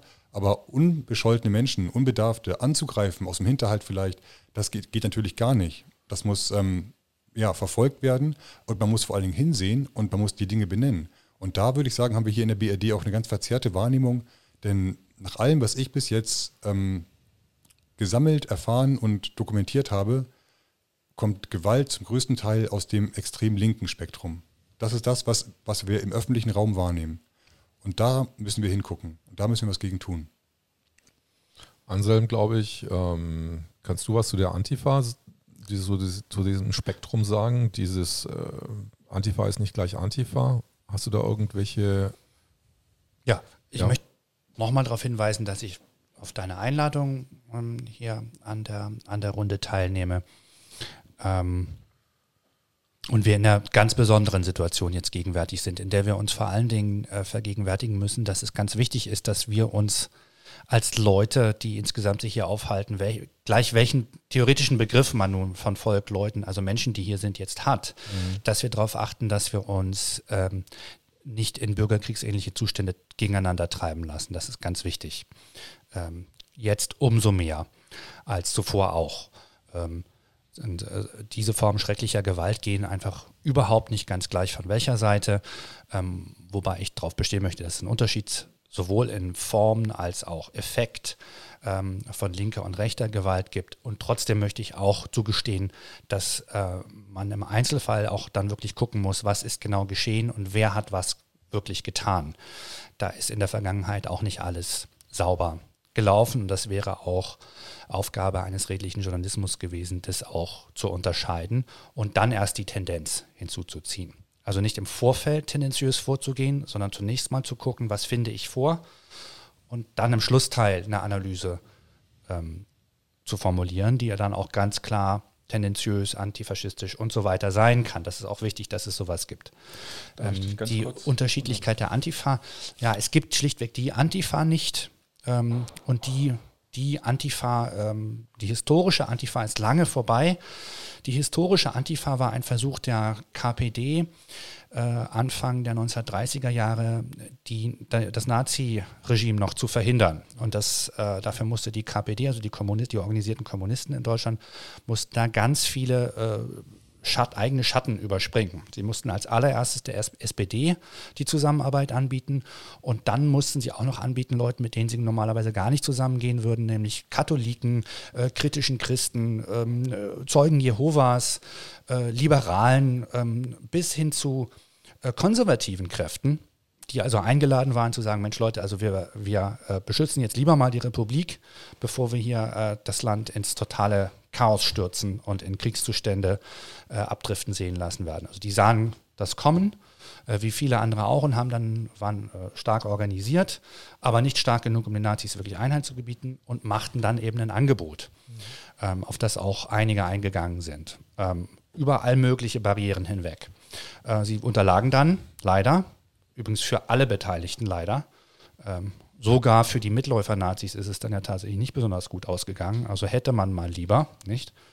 Ähm, und das ist die historische Antifa. Die hat nichts zu tun mit dieser Parteien- und NGO- und Idioten-Antifa, die es jetzt teilweise gibt. Moment, äh, bevor jetzt jemand sich aufregt, ähm, der das jetzt schaut.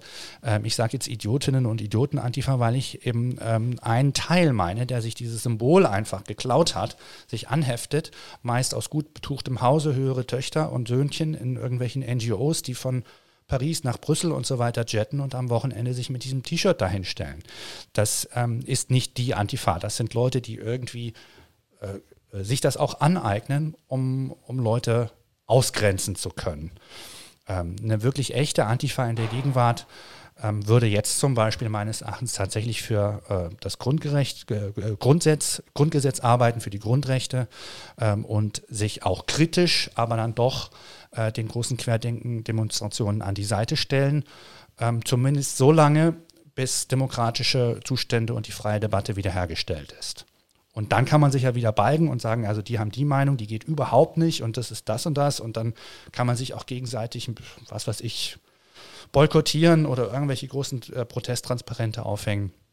In der Situation, wie sie jetzt ist, äh, wäre ein wahrer Antifaschismus, also der Antifaschismus der belesenen Art, der Leute, die tatsächlich nicht mehr faschistische oder präfaschistische oder überhaupt totalitäre Zustände wollen, eben einer der ja, äh, die, der, das Grundgesetz und die Bundesrepublik gegen Schlechteres verteidigt, solange bis klar ist, was hier eigentlich los ist. Und insofern ist es sehr enttäuschend, die 13,5 Leute, die wir dann so als Gegendemonstrantinnen sehen, das ist nicht die echte Antifa. Das sind übrigens auch nicht die Leute, müsste ich erkennen. Ich kenne mich in der linken Szene in Hamburg ganz gut aus, in Berlin. Also die Leute, die da so stehen, die kenne ich nicht. Und die sehen auch nicht so aus, als wären sie ähm, tatsächlich mal irgendwie zum Kaffee trinken in der Roten Flora oder so. Die hängen in irgendwelchen gut betuchten äh, Parteibüros rum, wo Mama und Papa gesagt haben, hier, du musst mir mal meinen Abgeordnetengehalt beschützen gehen und so. Und auch ein paar verrannte Spinnerinnen und Spinner. Ähm, und dann ein paar Leute, die vielleicht tatsächlich irgendwie hier im Jugendclub in Prenzlauer Berg rumhängen und irgendwie da so mit dranhängen. Und dann gibt es tatsächlich so Typen wie dieser Jörg Reichli von der Deutschen Journalistenunion, der tatsächlich sich da ein paar Leute zusammen organisiert, den Zwanni in die Hand drückt und sagt, hier, halt mal das Transprix hoch. Und dann stehen die da eine Stunde und dann gehen alle nach Hause. Ähm, so. So in etwa läuft das. Ich habe es auch in Lüneburg gesehen, wo ein DGB-Funktionär da rumstolzierte äh, wie so ein Stasi-Typ. Äh, man muss dazu wissen, diese Leute kriegen, werden von Arbeiterinnen und Arbeitern bezahlt, kriegen 6.000, 7.000, 8.000 Euro Monatsgehalt und laufen dann in, in, tatsächlich in grauen Anzügen, in dem Fall so um eine nicht ohne uns Kundgebung rum. Und, ähm, und ungefähr fünf Leute halten irgendein Transparent hoch ähm, also es vollkommen, sind wirklich vollkommen absurde Zustände.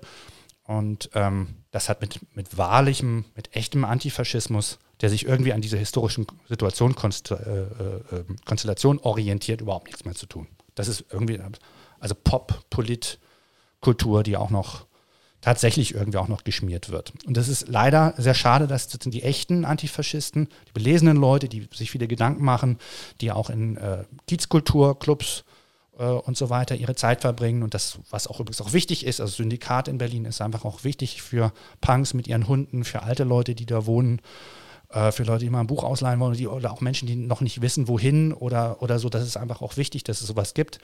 Und dass das ganze Corona-Regime keine linke Aktion ist. In Berlin zumal sieht man auch daran, dass zum Beispiel am Abend des 1. August dieser Innensenator Geisel von Berlin, äh, von der SPD, gleich mal hat massiv äh, ausschreiten lassen, im Grunde, also die Polizei instrumentalisiert hat gegen diesen Kieztreff. Vollkommen unangebracht in der Situation, in der sowieso die Frage ist, wer, wie die Leute noch die Miete bezahlen sollen. Ralf wollte noch irgendwas jetzt dazu anmerken? Ja, mir, ist halt, mir ist halt wichtig, ähm, dass ähm, äh, das hörte sich, was du gerade gesagt hast, mir doch zu sehr nach, nach Relativierung an. Du hast natürlich auch, das ist auch so ein, so ein typischer Reflex, hast natürlich erstmal von linker Gewalt angefangen und relativ viel die linke Gewalt ausgeführt und dann so ein bisschen gesagt, und die rechte Gewalt auch. Ähm, das, was dann am Ende kam, das, das ist genau das, was ich auch unterstützen würde, nämlich, dass, dass wir natürlich auf Gewalt achten müssen und dass wir sagen müssen, woher kommt Gewalt. Ich finde, Anselm hat das auch gerade sehr gut ausgeführt. Die Frage ist natürlich auch, ähm, wie rum passiert das eigentlich? Wird jemand erst rechts oder wird jemand links? Und wird dann gewalttätig oder ist es vielleicht umgekehrt? Ist derjenige schon gewalttätig und sucht sich dann, ja. je nachdem, wie er sozialisiert wird, nur seine Rechtfertigung für die Gewalt, die er ja. ausübt? Das ist eine wichtige soziologische Frage übrigens, ähm, die auch noch nicht ähm, abschließend beantwortet ist, die aber diskutiert wird. Aber die, die Fragen müssen wir natürlich beantworten. Aber in dem Punkt kommt natürlich unsere Verantwortung dazu. Deine, meine, ähm, deine Verantwortung. Das ist ja das, wir treten auf Demonstrationen auf und ich rufe immer wieder dazu auf, sage, wir sind gewaltfrei, wir werden nicht gewalttätig, weil ich merke, dass natürlich auch die Menschen, je, je repressiver die Maßnahmen werden, desto ohnmächtiger fühlen sich die Menschen und desto mehr besteht natürlich die Gefahr, und das, das lesen wir ja auch in, in Anfragen, ähm, wir müssen doch jetzt was tun und so weiter. Und ähm, wir natürlich immer wieder sagen müssen, nein, wir müssen ruhig bleiben, weil, ähm, weil die Gewalt zu nichts führt wenn wir jetzt gewalttätig würden oder, oder einen, gewalttätigen Umsturz machen würden, ähm, würden wir genau die Bilder liefern, die benötigt sind, um zu zeigen, guck mal, was das für Menschen sind. Insofern muss man zurück,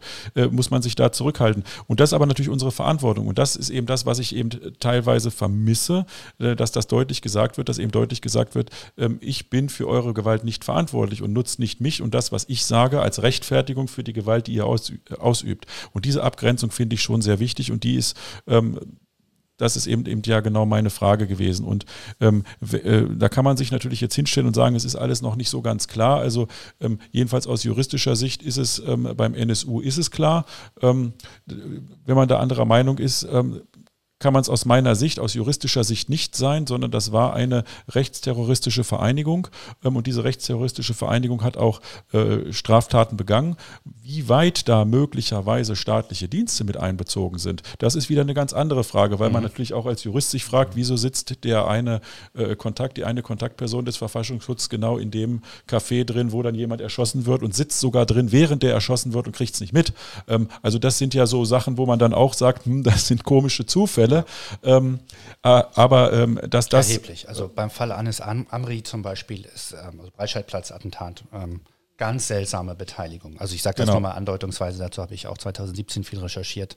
es ist wirklich ganz, ganz seltsam, was das da für Verstrickungen von Seiten äh, ja, von Inlandsgeheimdienst, Verfassungsschutz ähm, auf Länder- wie auf Bundesebene gibt. Genau, aber was wir uns halt sagen müssen, wir sind jetzt halt politisch in der Öffentlichkeit, wir sind da, man sieht Videos von uns, man sieht uns auf, auf Demonstrationen, ähm, haben wir natürlich trotzdem eine Verantwortung. Und die Verantwortung ist zumindest, dass wir immer wieder sagen, wenn Gewalt ausgeübt wird, nutzt nicht uns, dafür als Rechtfertigung. Wir sind nicht die Rechtfertigung für eure Gewalt.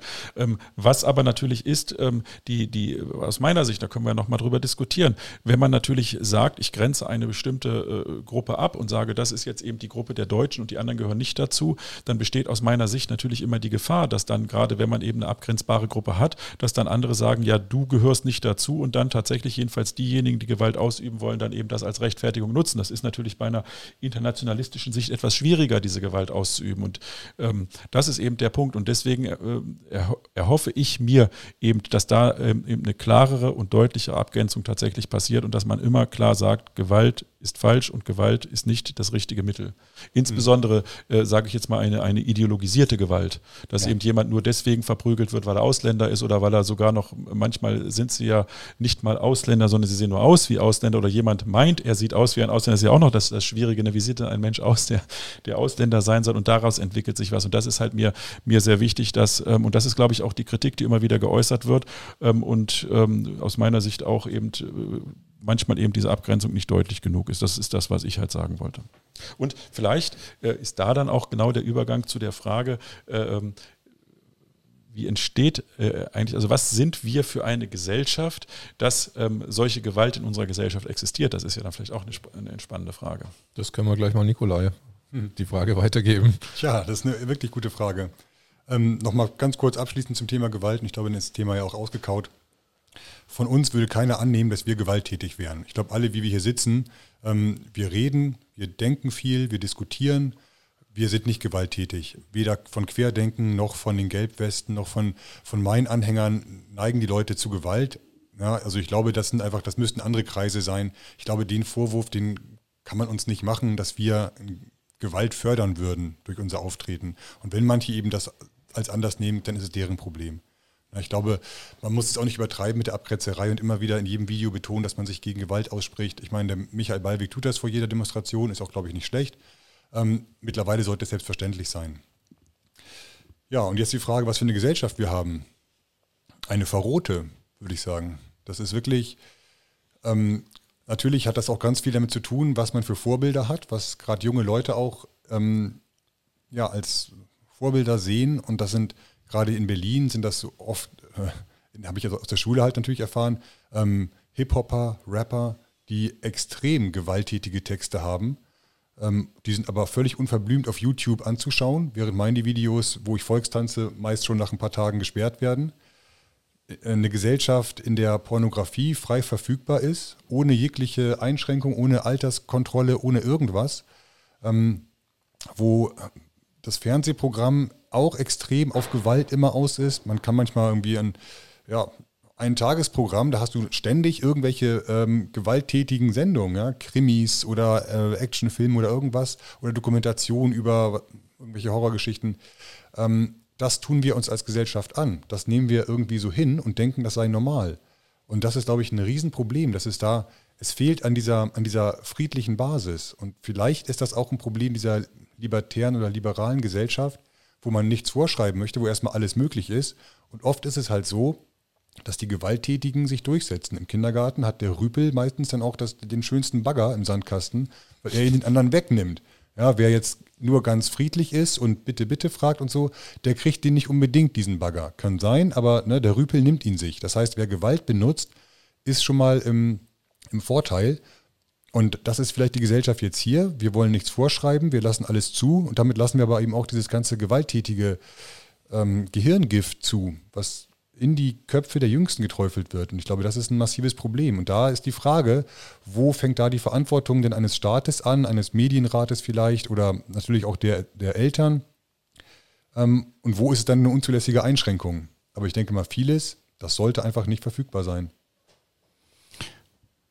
Ja, klar. Also ich bin ja auch Kulturwissenschaftler und habe mich mit diesen Phänomenen auch auseinandergesetzt. Ich würde ähm, sagen, in dieser jetzigen Situation, in der unser Staatsapparat außer Rand und Band ist, ähm, sozusagen Zensureingriffe zu fordern, ist ähm, bestenfalls widersprüchlich. Ähm, Im Moment sollten wir tatsächlich zunächst auf die Freiheit bestehen. Dann äh, würde ich auch Internetphänomene wie Ihren YouTube-Kanal durchaus auch äh, unter einem erweiterten Begriff der Pornografie mal versuchen zu beleuchten. Ähm, ich, ich meine das, ich mein das nicht ähm, äh, jetzt sozusagen in ähm, abwertend in äh, irgendeiner sexuellen Hinsicht oder so. Ich will das nicht sexualisieren und damit irgendwie zum Abschuss freigeben. Es geht mir eher darum, ähm, dass wahrscheinlich viele ihrer Zuschauerinnen und Zuschauer aus dem linken oder äh, liberalen Spektrum kommen, weil die sich diesen Thrill nochmal geben wollen. Also sie haben da ja ganz erstaunliche Klickzahlen ähm, und sozusagen, wie ich ja eingangs sagte, da wird aus, einem, aus meiner Sicht aus einem anderen Jahrhundert berichtet und das sozusagen auch nochmal mit Wolte, ähm, mit Werf äh, jetzt vorgeführt und in die Gegenwart geholt. Ich glaube, dass das einen großen Reiz für vielerlei Menschen, vielerlei Couleur ausmacht. Irgendwie einen, einen, Nervenkitzel. Ähm, in Ermangelung anderer Feindbilder übrigens auch und in Ermangelung vielleicht auch echter Feindbilder und in Ermangelung einer eigenen Ohnmachtserfahrung, die viele Politiker wohl gegenwärtig auch machen. Denn offenbar wird ihnen ja jetzt auch, dass sie womöglich gar nie die freie Entscheidung hatten. Ähm, dass wir vom politischen Personal allesamt wahrscheinlich seit mehreren Jahren, wenn nicht gar seit Jahrzehnten, also gelinde gesagt enttäuscht sind, äh, liegt vielleicht auch daran, dass da tatsächlich Leute herangezüchtet wurden, die gar nicht die intellektuelle Kapazität haben und dann auch die faktische Möglichkeit womöglich gar nicht haben, ja mal andere Abstimmungsergebnisse zu zeitigen. Ähm, sicher ähm, würde ich auch noch zustimmen, dass wir einen Umgang mit Sprache wiederbeleben müssen. Und da möchte ich gerne einschieben, ich, mich interessieren progressive Kunstformen. Also ich, äh, ich habe jahrelang am Staat, an großen Staatstheatern äh, und Bühnen gearbeitet in organisatorischer Art und ähm, äh, für als Dramaturg, als also ja, beschäftigen uns mit Text und Programm, Besetzung und so weiter, äh, Ausrichtung des Hauses. Ähm, ähm, äh, und also da interessieren mich tatsächlich die experimentellen Formen weit mehr. Aber ähm, ähm, wir müssen auch beobachten, dass doch in, der letzten, in den letzten Jahren irgendwie eine Tendenz da war, also wirklich alles, das Kind mit dem Bade auszuschütten. Und mit einmal sind mir auch äh, traditionelle Theatermacher äh, wie, wieder sehr nahe. Also ähm, wenn, oder anders gesagt, wenn alle Christoph Schlingensief, der bekannte Theatermacher, sein wollen, ähm, äh, der dann auch bei MTV zwischenzeitlich war und so, der jetzt so schlecht imitiert wird von diesem Zentrum für politische Schönheit, die jetzt irgendwie auch mit Pardon, aber irgendwie auch eine Form von NGO ist und am Staatsapparat mit dran klebt. Also, wo sind die denn eigentlich? Das ist politisch so hässlich, was gerade stattfindet. Die, die machen gar nichts und genug verdient, sind im Urlaub, was auch immer. Also äh, da mal eine Aufforderung, sich mal äh, vernehmlich zu äußern, um mal was Interessantes zu machen, was Kritisches. Ähm, also wenn das alle sein wollen, der, der verrückte, die, die verrückte Theatermacherin, dann werden auch andere Dinge wieder interessant. Das liegt in der Natur der Sache. Das Verfemte wird immer interessant. Sie machen etwas, das verfemt wird, das wird dann interessant. Ähm, und das sind erstmal Pop-Phänomene auch, die für sich betrachtet noch nicht äh, überhaupt noch nicht äh, für sich betrachtet noch nicht gefährlich sind als Phänomen, das man einer wissenschaftlichen oder journalistischen ähm, Betrachtung unterzieht. Und ähm, ich würde sagen, also ja, mit der deutschen Sprache ähm, muss etwas pfleglicher umgegangen werden. Äh, und zwar sage ich das auch wiederum aus einem fortschrittlichen äh, Impetus heraus. Ähm, es ergibt keinen Sinn, sozusagen dieses äh, historisch situativ durchaus berechtigte Nie wieder Deutschland, äh, in Situationen, in denen man Acht geben muss darauf, was hier passiert, also zum Beispiel nach der Wende.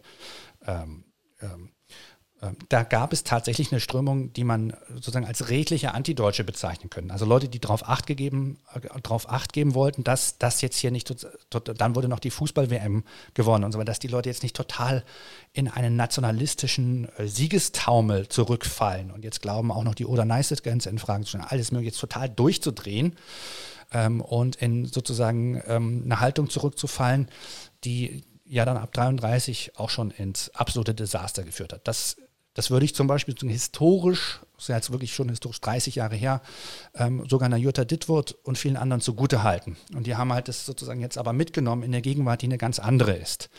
Ähm, in der Gegenwart gilt es meines Erachtens, da bleibe ich auch Antifaschist, ähm, für Arbeiterschaft und alle, die damit zusammenhängen, wie auch den Mittelstand zusammen darauf zu bestehen, dass gewisse Errungenschaften verteidigt werden und dass vor allen Dingen ähm, Entscheidungen Gegenwart und Zukunft betreffend demokratisch stattfinden. Das heißt also, das Spektrum einer Linken oder auch von für fortschrittlich orientierte Liberale hat sich stark erweitert und äh, inkludiert jetzt den gesamten Mittelstand, ähm, der offenbar abgeräumt werden soll. Und zwar zugunsten, das lässt sich faktisch ökonomisch jetzt schon nachweisen. Also durch den Maskenzwang sind, also erstmal der Lockdown hat ja die Leute komplett ins Internet verfrachtet. Also da mussten ja sozusagen alle Umsätze wurden auf einmal im Internet gemacht, die vorher im Einzelhandel gemacht wurden. Und sogar jetzt, durch den Massenzwang wollen die Leute offenbar nicht mehr so gerne in Läden reingehen, geht mir auch so. Ähm, und viele, ich nicht, aber viele tendieren dann dazu, Online-Bestellungen zu machen. Das heißt, 30 Prozent Einbußen im Einzelhandel sind also nachvollziehbar mehr da jetzt im Internethandel und die gehen dann äh, nahezu allesamt an die großen Konzerne. Das heißt also Umsätze, äh, auch, das bedeutet auch faktische Macht, ökonomische Macht, äh, ähm, sind quasi nach oben versetzt worden. Ein Drittel der Einzelhandelumsätze einfach mal zupp, weg, jetzt beim Internethandelsgiganten.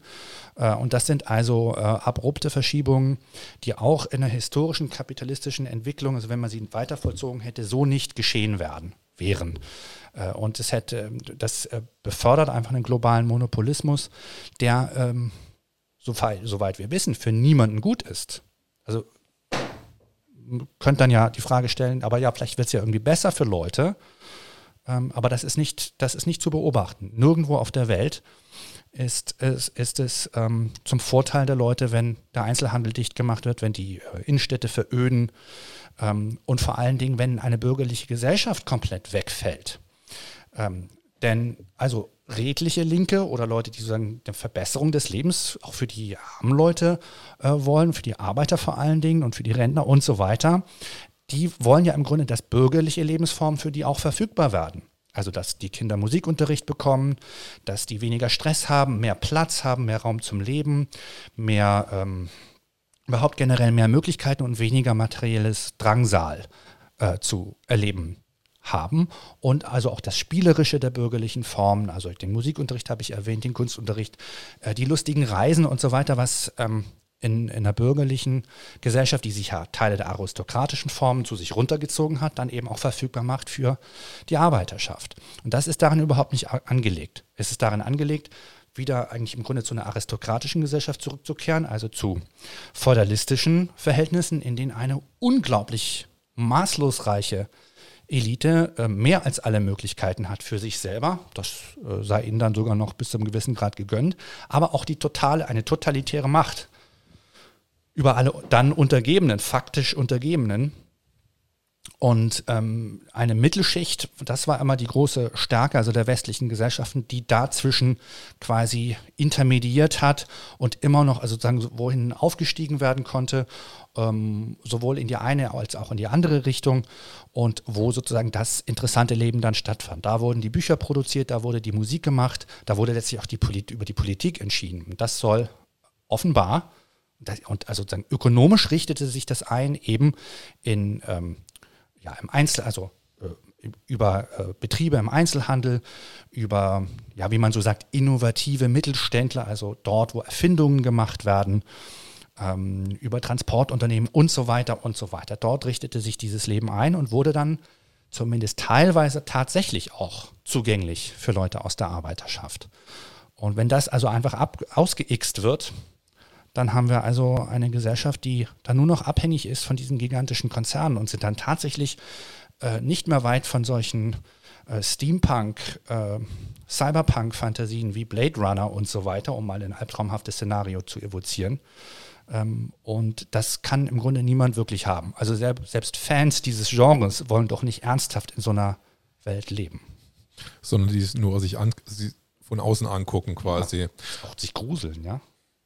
Aber ja, genau, da interessiert mich jetzt insbesondere, ja, wo ist eigentlich dann der große Unterschied? Also ist das denn nur derer, die daran beteiligt werden? Also reden wir nur über die, über, über, über, über die Menschen, die quasi, also was, was Anselm gerade beschrieben hat. Also ich, ich glaube, sag mal was dazu. Ja, ich frage mich das auch, wo eigentlich der Unterschied liegt. Ne?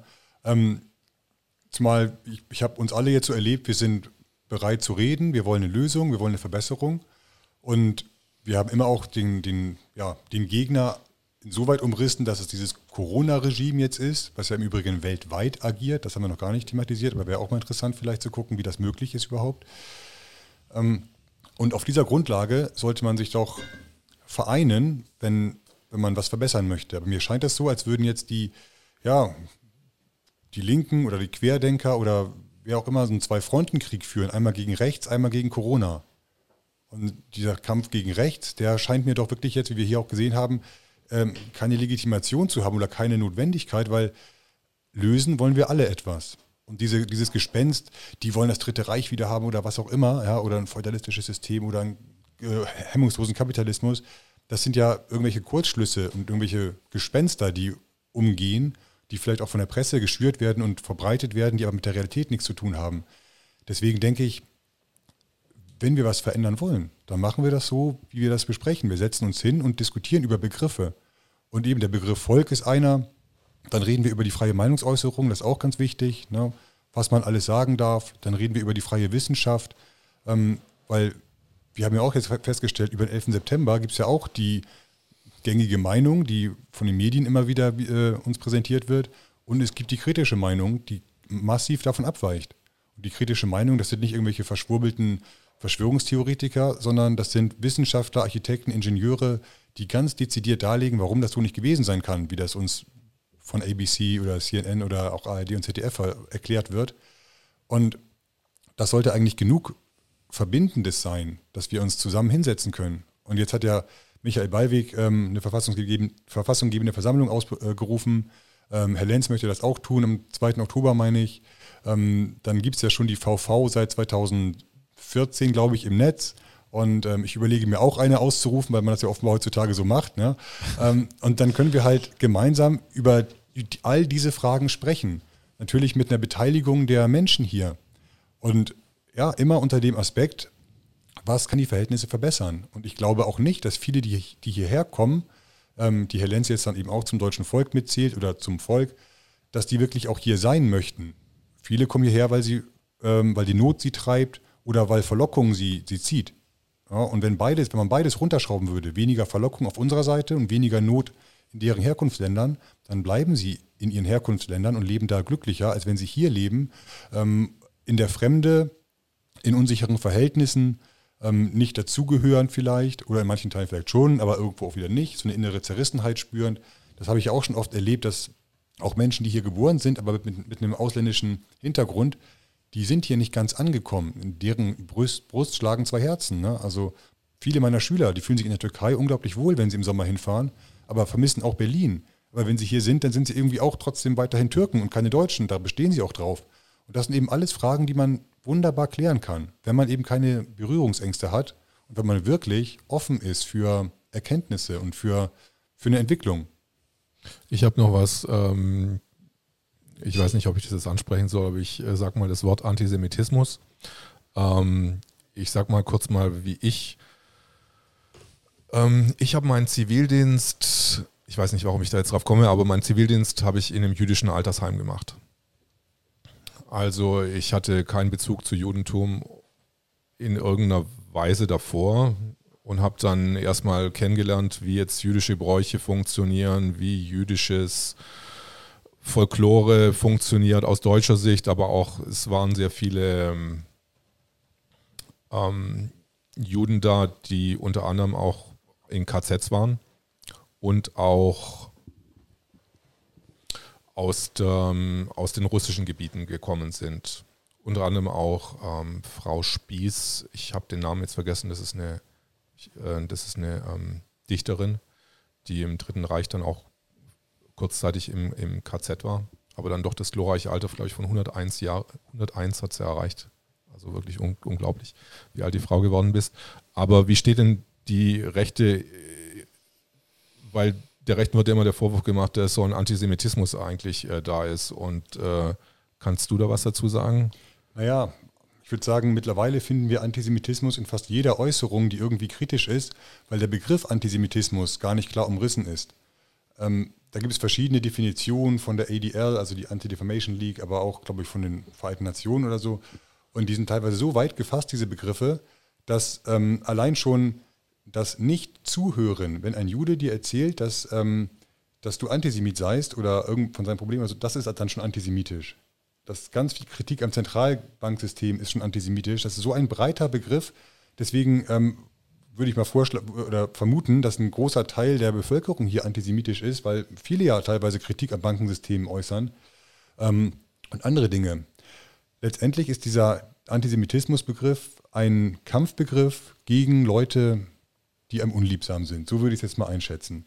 So, so wie Nazi, Verschwörungstheoretiker, Verschwörungsideologe. So kommt es mir vor. Und der Begriff An äh, Antisemitismus ist ja auch gar nicht, gar nicht wirklich trennscharf oder klar zu begreifen, weil Semiten sind Angehörige einer Sprachfamilie aus dem Mittleren Osten.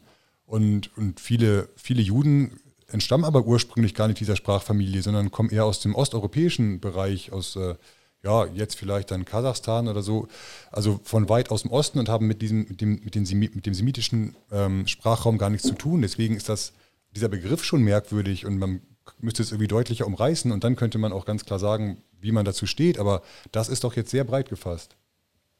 Okay. Mein Freund von mir hat gesagt, der, ähm, der auch im Sechstagekrieg mitgekämpft hat und mir dann irgendwann mal seinen deutschen Pass gezeigt hat, dass er jetzt germanisiert worden ist, hat er so scherzhaft gesagt. Und ähm, aber die Rechte hat eigentlich jetzt gar nichts nach deiner, nach deinem ähm, Aussagen quasi gar, gar nichts mehr gegen, gegen, also jetzt äh, gegen das Judentum oder, oder wie sich das. Also ich glaube, die Rechte ähm, ist ein ganz schön, ganz schön Stück des Weges gekommen mhm. und sieht Dinge sehr, sehr differenziert. Und natürlich das, was damals ähm, gemacht wurde, diese plakative Darstellung des bösen Juden, des mhm. ewigen Juden und so, das ist nicht mehr Teil, oder in manchen Kreisen vielleicht schon noch, aber nicht in Kreisen, in denen ich verkehre, mhm. ähm, unseres Konsenses. Ne? Wir möchten über alles sprechen, wir möchten alles erforschen und wir möchten alles auch kontrovers diskutieren, ähm, offen, wenn möglich. Und wir sehen ja, dass jetzt gerade auch unter diesem Corona-Ding, da leiden alle drunter, da leiden gerade auch in Israel jetzt die Menschen, weil da haben sie den Lockdown jetzt wieder beschlossen, da gab es massive Ausschreitungen. Ne? Ähm, all, all das ja, verbindet uns ja eigentlich. Und wenn wir gemeinsam zu einer Lösung kommen wollen, dann ja, muss man in anderen Kategorien denken als der, der ewige Jude und der böse Nazi. Das führt einfach nicht weiter. Das ist überkommen und das ist gar nicht mehr zeitgemäß. Man ist wirklich weit gekommen mittlerweile. Die Leute in Israel sind ähm, tatsächlich auch sehr stark gegen diese äh, Ausgangssperre und gegen dieses äh, Corona-Regime. Das äh, war eine der frühesten und aktivsten Widerst demokratischen Widerstandsbewegungen und denen fühlen wir uns sehr verbunden. Äh, da gibt es auch Kontakte, den einen oder anderen, so wie es den nach Holland gibt oder ähm, nach Polen oder ähm, nach Österreich, nach Frankreich insbesondere. Da ähm, haben wir von Anfang an ganz gute Kontakte und in den, bei den August-Demonstrationen sind auch tatsächlich viele dann zu uns gekommen. Ähm, ähm, am 29. und 30. August dieses Jahr Berlin Invites Europe und tatsächlich sind Abertausende gekommen, die sich dann mit anschauen mussten, was für Verhältnisse in der Bundesrepublik gegenwärtig herrschen. Also dass hier schwangere Frauen ähm, äh, verprügelt wurden äh, von der instrumentalisierten und aufgehetzten Polizei dass ähm, ältere Damen einfach, äh, weil sie das Grundgesetz hochhielten, also ein physisch gedrucktes Exemplar hochhielten, quasi ab, brutal abgeräumt wurden wieder und so weiter. Also was hier seit Monaten läuft, geht ähm, auf keine Kuhhaut mehr und ähm, erfordert sozusagen andere Feindbilder. Also so wünschenswert es auch ist, überhaupt keine Feindbilder zu haben und einfach nur die pure Liebe walten zu lassen. Aber es gibt einfach Konflikte hier gegenwärtig und ähm, die sind, äh, sind nicht so leicht runterzubrechen auf rechts gegen links. Wir haben es hier mit substanziellen, da spreche ich mit Professor Giorgio Agamben, der nun wahrlich nicht im Verdacht steht, irgendwie ein rechter Ideologe zu sein. Ähm, wir haben es hier mit ähm, Dingen zu tun, da geht es wirklich um das nackte, das bloße Überleben. Ähm, dem, ähm, das bloße Leben, wie Agamben das äh, in seiner Literatur beschreibt. Also ein Angriff wirklich auf, auf die Physis und den Körper. Und alle, die so in der Ansicht sind, dass es diese Grenze gibt, äh, dass ein Nein ein Nein heißt zum Beispiel, ähm, und dass äh, es eine Unverletzlichkeit der Wohnung geben muss und dass äh, Menschen über ihren Körper zumindest mal ganz sicher selber zu entscheiden haben, egal in welchen Fragen. Und dass ein Staat nicht das und auch kein Konzern und überhaupt niemand das Recht hat, auf diese letzte Grenze Zugriff, direkten Zugriff zu nehmen. Die müssen sich in dieser Situation äußern und die müssen sich auch gegenseitig verständigen, dass, sie, dass es jetzt gerade mal andere Themen gibt als Traditionen. Da gibt es dann auch noch ähm, viele Hobbys zu besprechen und so weiter. Für mich äh, bleibt die Geschichtsschreibung des 20. Jahrhunderts abgeschlossen, da möchte ich nicht dran. Ähm, aber Geschichte ist in Bewegung ähm, und vor allen Dingen äh, kommt immer neue Geschichte hinzu. Und wir haben jetzt in der Gegenwart so viel zu tun damit, was uns ja allen widerfährt, dass wir wirklich über Gegenwart und Zukunft sprechen sollten. Ähm, und also echte Demokraten ähm, haben, müssen jetzt gerade eine differenzierte Positionen einnehmen äh, und sich ganz klar kritisch gegenüber der Regierung äußern und verlangen, dass sich diese Regierung rechtfertigt. Nicht wir, die Oppositionellen, haben uns unsere Regierung zu rechtfertigen und zu bewerben, dass die uns gut findet. Die Regierung muss das bei uns Demokraten machen. Die sind uns rechenschaftspflichtig. Schließlich tragen wir sie und im Effekt bezahlen wir sie auch. Äh, insofern können wir das mit allem Fug und Recht tun. Diese Regierung, und da bleibe ich sozusagen auch fast schon klassischer Linker, äh, wird getragen von Arbeitern und Bauern, die, also den Leuten, die wirklich die Kartoffeln vom Feld holen und ähm, die schicken Autos produzieren, die Panzerlimousinen, die sie dann hier äh, sicher in ihre Konferenzen fahren. Öffentlich können die sich im Moment nicht mehr zeigen, aus guten Gründen. Ähm, das sind wir die Leute, die das hier alles schön herstellen und den Laden am Laufen halten. Und denen, also uns, hat, sich die, hat sich jede Regierung zu rechtfertigen. Und ähm, wenn wir so jetzt mal weitergehen, dann werden wir dann auch in der Zukunft genügend zu besprechen haben. Jenseits von Antisemitismus tatsächlich, also das habe ich auch gerade so durchstudiert, von primärem bis tertiam Antisemitismus, da macht mir niemand so leicht was vor. Ich habe auch in der eigenen Familie jüdische Anteile. Es gibt in der jetzigen Situation ist es leider höchst interessant, äh, was für Abge hochbezahlte Abgeordnete und Funktionäre und so weiter also immer wieder ähm, mit diesem Begriff hausieren gehen und vor allen Dingen einsetzen gegen kleine Minderheiten im Land, wo man dann tatsächlich auch umgekehrt mal fragen müsste, ob der Begriff struktureller Antisemitismus nicht da auch schon anwendbar wäre. Äh, meines Erachtens ist er das zum Teil sogar. Also hier wird äh, gruppenbezogen, menschenbezogen eine, eine Gruppe herausgegriffen und für das Übel in der Welt verantwortlich gemacht. Wäre keine Opposition da, wäre es doch das pure Paradies zum Beispiel. Äh, jetzt sehr vereinfacht, ein bisschen grobschlächtig fast sozusagen mal runtergebrochen. Ähm, und dann geht man eben so, gegen die kann man dann ja vorgehen. Die kann man auf jeden Fall ausgrenzen und die kann man quasi, also Verschwörungstheorien, das absolute, das personifizierte Übel. Das ist also nicht eine Meinung, sondern in den Leuten selbst ist was falsch. Also insofern auch mal ein Cheers auf Herrn Hildmann, äh, dessen Drink ja, wir, du wir hier mitgebracht hast. Der wir sind nicht gesponsert. Herr Professor Hildmann erzählt natürlich, also immer wieder, Attila Hildmann natürlich auch immer wieder großen Quatsch, ähm, dem ich mich nicht anschließen kann. Trotzdem ist das ja ein Mensch, der also zu Recht gerade wütend geworden ist über das eine oder andere. Und das jemand, der ähm, so, und ich bin ja jetzt auch in einfachen Verhältnissen aufgewachsen, in der Arbeitersiedlung in Hamburg. Also ich weiß schon, wie es so zugehen kann und so. Also jemand, der dann salopp gesagt auch einfach dicke Eier hat, dass dem irgendwie der Krankenplatz und der einfach eine Menge, äh, Menge Zeug einfach dann irgendwie sich Bahn bricht. Damit muss man dann auch ähm, ein Stück weit umgehen und das dann richtig stellen. Äh, trotzdem gehört ihm meine Solidarität insofern, als dass es einfach unmöglich ist, wie er da abgeräumt wurde, wiederum von der instrumentalisierten und zu einer quasi Schlägertruppe äh, äh, downgegradeten Polizei. Also, dass wir überhaupt sowas zu besprechen haben in Deutschland nach 45 und nach 70, 71 Jahren Demokratie auf Basis des Grundgesetzes, mit allen Mängeln, aber dann ja doch, mit all diesen Grundrechten, versetzt mich nach wie vor in Panik. Nicht Hildmann und seine Aussagen, sondern die, das Gebaren dieser Regierung seit sechs Monaten versetzt mich in Hab-8-Stellung. Wir können gerne Attila Hildmann auch mal dazu einladen, aber jetzt mal erstmal Ralf.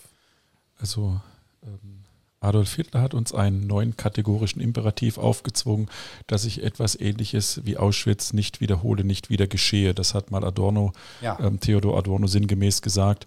Ähm, daraus ziehe ich für mich aber, dass wir uns eben die Strukturen angucken, dass das, was ich vorhin sagte, wo auch die Exilanten in äh, Amerika saßen und sich gefragt haben, was ist hier eigentlich passiert. Das ist ja die Frage, die wir uns stellen müssen. Ja. Also im Prinzip nur jemandem ein Etikett aufzudrücken, was heute häufig passiert und zu sagen, du bist Antisemit. Also es tatsächlich als Kampfbegriff zu verwenden und gar nicht ähm, irgendwie äh, ja mit Substanz zu füllen. Ähm, ich, ich, spüre das oder ich sehe das jetzt in vielen Bereichen. Ähm, die Kontraste zum Beispiel haben den Heiko Schrank ähm, als äh, Rechtsesoteriker und Antisemiten bezeichnet, ohne in irgendeiner Form auch nur das geringste weitere dazu zu sagen. Also einfach, der ist Antisemit. So, das ist die Aussage. Ähm, und das dient halt heutzutage nur zur äh, Etikettierung und zum Abgrenzen oder Abwerten von Menschen. Das macht ja keinen Sinn. Also das ist genau das, was Nikolai Nerling gesagt hat. Dann ist der Begriff Antisemitismus völlig entwertet. Und das, was wir ähm, was, was wir beachten müssen in, in dem Begriff Antisemitismus, auch vielmehr das, was äh, Anselm Lenz gesagt hat, ist eben dieser Begriff des strukturellen Antisemitismus. Also nicht zwingend der Antisemitismus, der jetzt ähm, eine, eine konkrete Judenfeindschaft ist, sondern der im Prinzip ähm, das, was sich hinter unserem Rücken vollzieht, was wir nicht verstehen, ähm, dann in Bevölkerungsgruppen oder in, in, in dem Fall in eine Antirasse projiziert und ähm, glaubt, durch Vernichtung dieser Antirasse ja. oder dieser anderen ähm, eine Lösung der Probleme zu finden. Das ist ja genau die, die Struktur, die es zu kritisieren gilt. Und das ist eben dieser strukturelle Antisemitismus. Und ähm, der ist natürlich nicht so, so leicht zu verstehen. Ähm, und ähm, den wenden natürlich viele an, genau das, was du gesagt hast. Viele äh, äh haben genau dieses Denkmuster. Ne? Und ähm, das, das ist im Prinzip das, ähm, was wir beachten müssen. Und da müssen wir ran. Und ähm, da, das gilt natürlich in erster Linie, müssen wir uns selbst immer hinter, wieder hinterfragen, wie wir denken, wie wir handeln, wie wir reden, was wir tun und dass wir nicht möglicherweise genau diesen, diesen Mechanismen immer wieder, ähm, wieder auf äh, selber ähm, in die eigene Falle laufen und selber genau diese strukturell antisemitischen Denkmuster haben, die sicherlich auch kapitalistische Denkmuster sind. Also das entspringt dem Kapitalismus, dieser moderne Antisemitismus. Also die ja. Nationalsozialisten haben ja im Prinzip Zeit, das ist, eine, das ist das, was Anselm auch sagte, was eine historische Frage war. Also der, diese, dieser moderne, strukturelle Antisemitismus, also dieses Denkmodell, dieses ähm, hinter dem Rücken der Menschen vollzieht sich etwas, was sie nicht begreifen können, ähm, ist in, in Zeiten des Nationalsozialismus natürlich auch davor, aber da ist es dann halt exekutiert worden, auf diesen traditionellen Antisemitismus gestoßen. Und der, der, der Jude war halt die, die, die Gegenrasse. Und man hat geglaubt, wenn man die Gegenrasse vernichtet, wäre die Welt auf einmal eine bessere, was natürlich furchtbar war und was zu einem, einem industriellen Massenvernichtung ja. von Menschen geführt hat, ähm, die ja ähm, sogar ähm, ja ähm, am, am, Ende des Krieges wurde ja ähm, wurde ja viel viel mehr ähm, wenn man in Eichmann sieht viel viel mehr äh, äh ähm, in der Arbeit und, und, und, und Gedankenkraft und so weiter darein verwendet, die Konzentrationslager weiter betreiben zu können, als den Krieg zu gewinnen. Das heißt also, ähm, wenn man in so einer Situation ist, wo man quasi dabei ist, den Krieg zu verlieren, ist ja die Frage, warum die Züge weiterhin in die Konzentrationslager fahren, warum man die Züge und die, die, die, die ähm, industrielle Macht, die man vielleicht noch hat, nicht dazu nutzt, äh, ähm, Kriegsmittel herzustellen, den Krieg zu gewinnen. Also es ist ja tatsächlich sind ja die, die Konzentrationslager aufrechterhalten worden bis zum Schluss.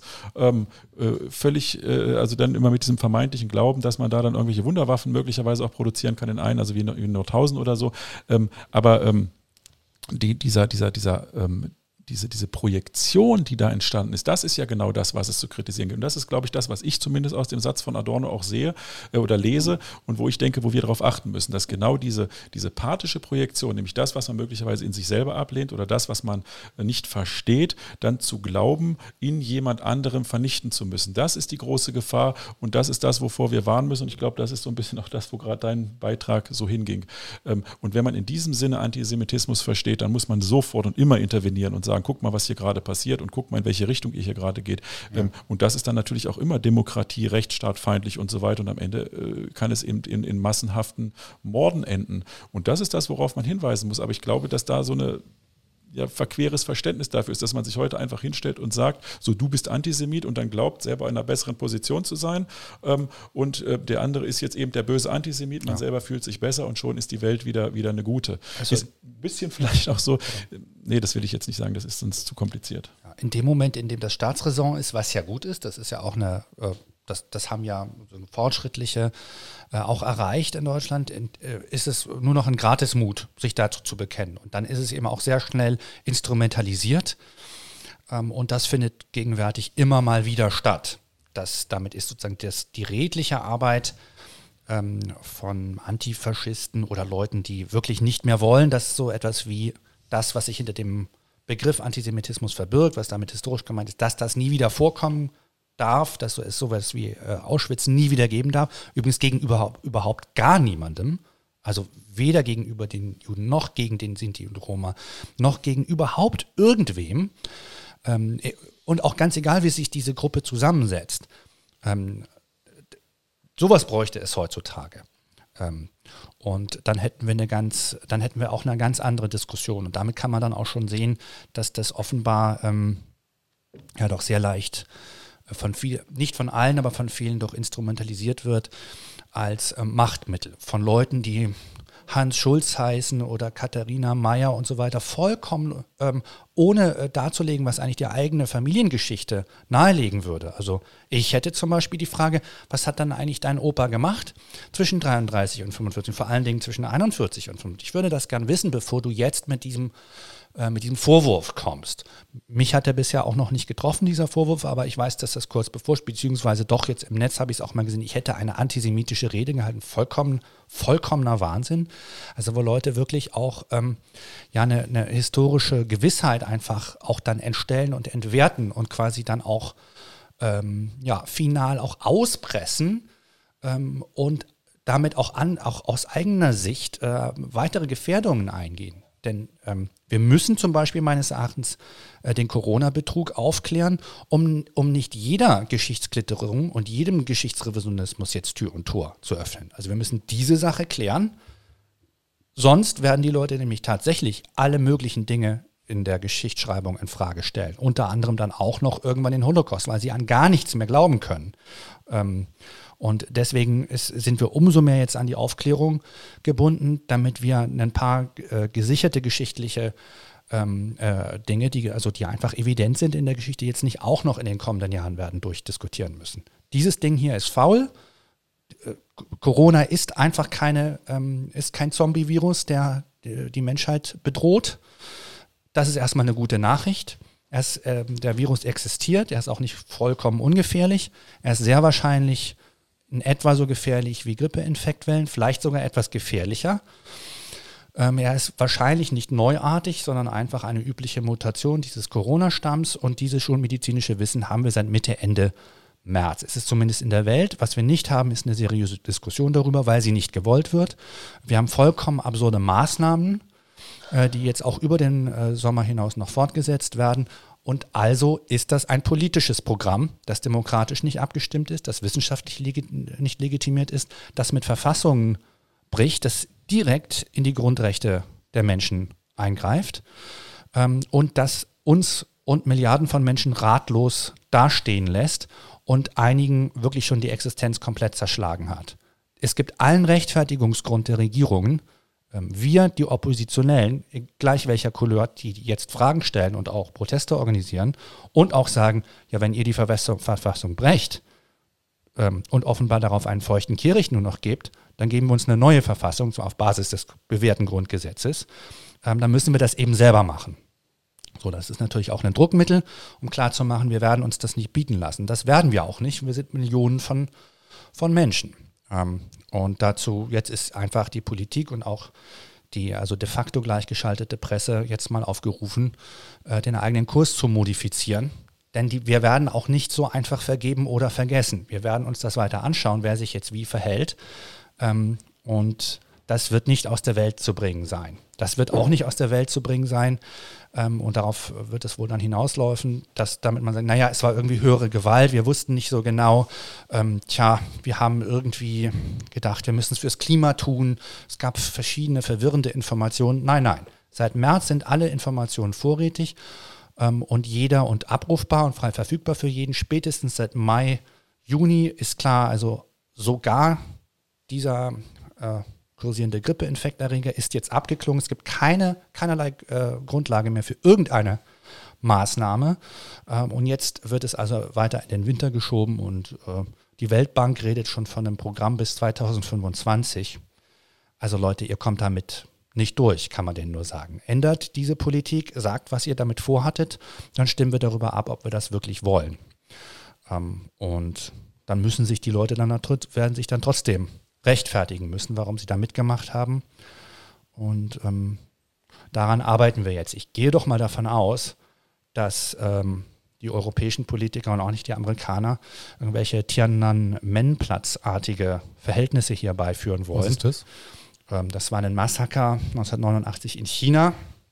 Hat Platz des himmlischen Friedens.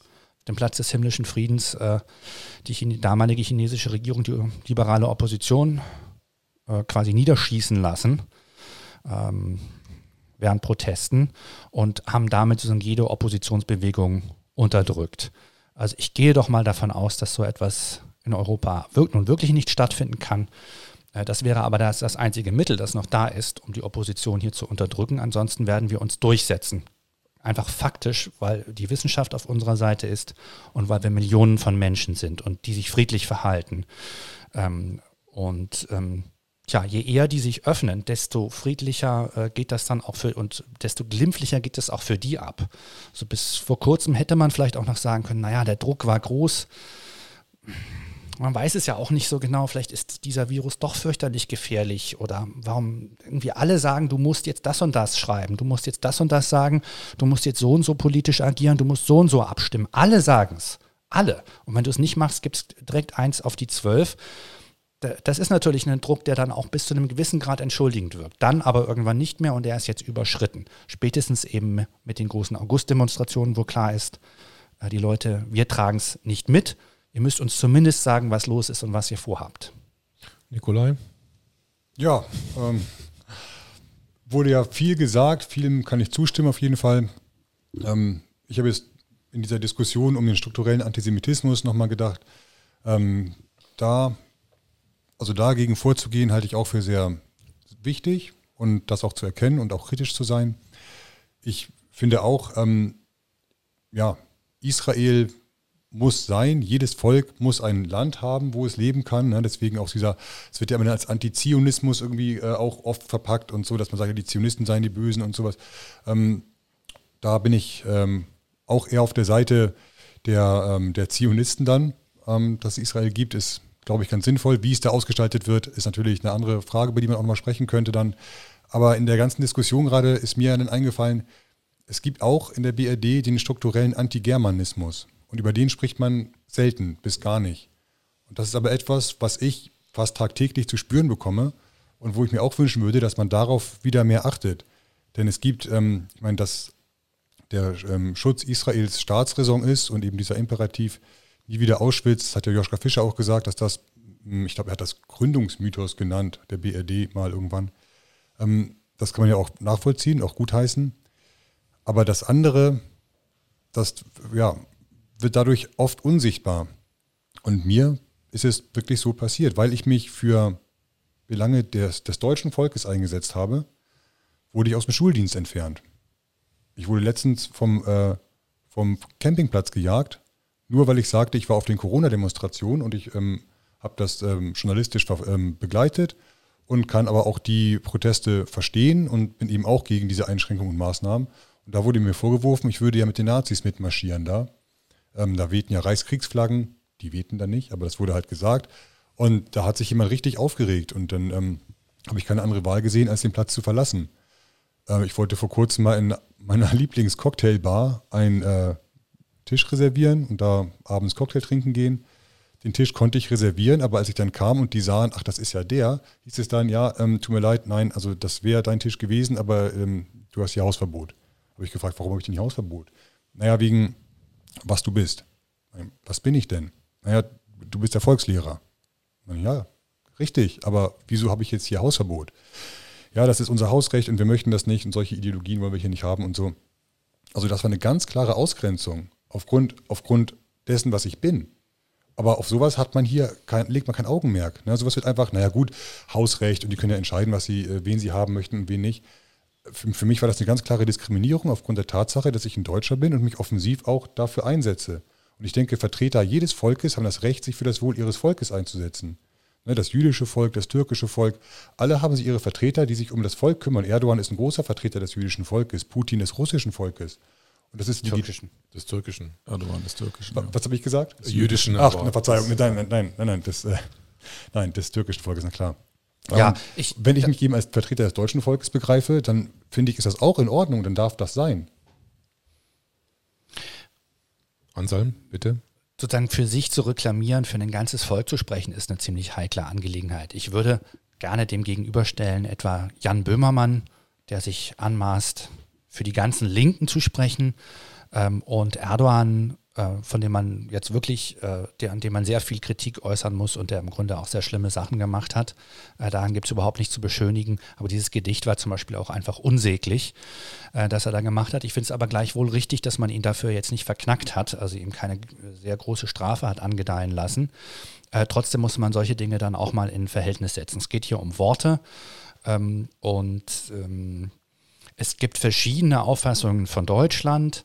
Ähm, ich würde sagen, also als Kulturproduzent, der ich zumindest mal war und äh, mit einer Zeitung und Büchern äh, produziere ich ja auch Kultur, äh, würde ich sagen, mein, mein Deutschland besteht auch aus Herbert Achternbusch, auch aus Rosa Luxemburg, aus Clara Zetkin und aus ähm, vielen anderen Leuten, auch jenen, die ich nicht so mag. Und na klar, habe ich auch mal Ernst Jünger gelesen und fand die Insektenbeschreibungen sehr interessant.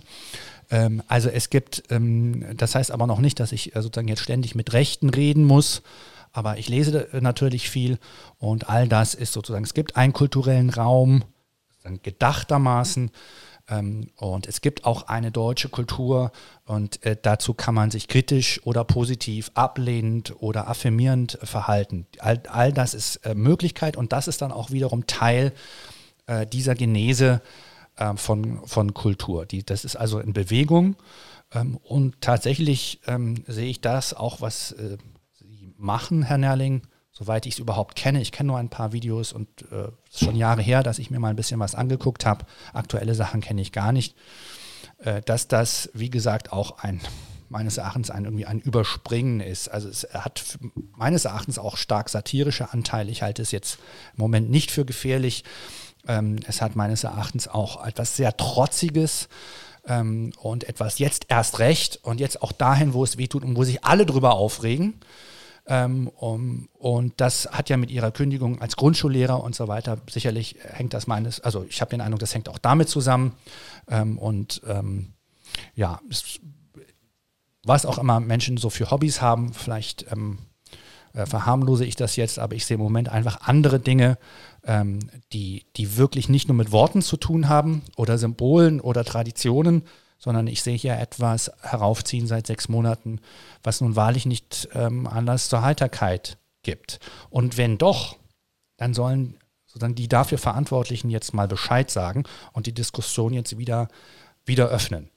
Denn, also anzunehmen ist ja, dass die Einführung des Corona-Regimes auch damit zusammenhängt, dass der Finanzmarktkapitalismus im Grunde wie erwartet zusammengebrochen ist in der Form, wie wir ihn kannten. Das, zeigte, das kündigte sich lange an, äh, seit Mitte 2019 in Form von Negativzinsen.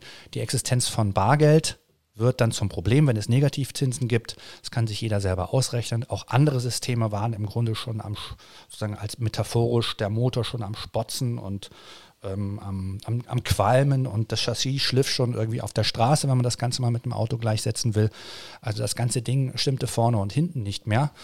Und das äh, auch äh, bei anderen, was andere Probleme angeht, also etwa Migrations- und Klimakrise, dass da Entscheidungen getroffen werden mussten, wie man, wie Mensch das denn so machen möchte auf dem schönen Erdenrund, das war ja klar.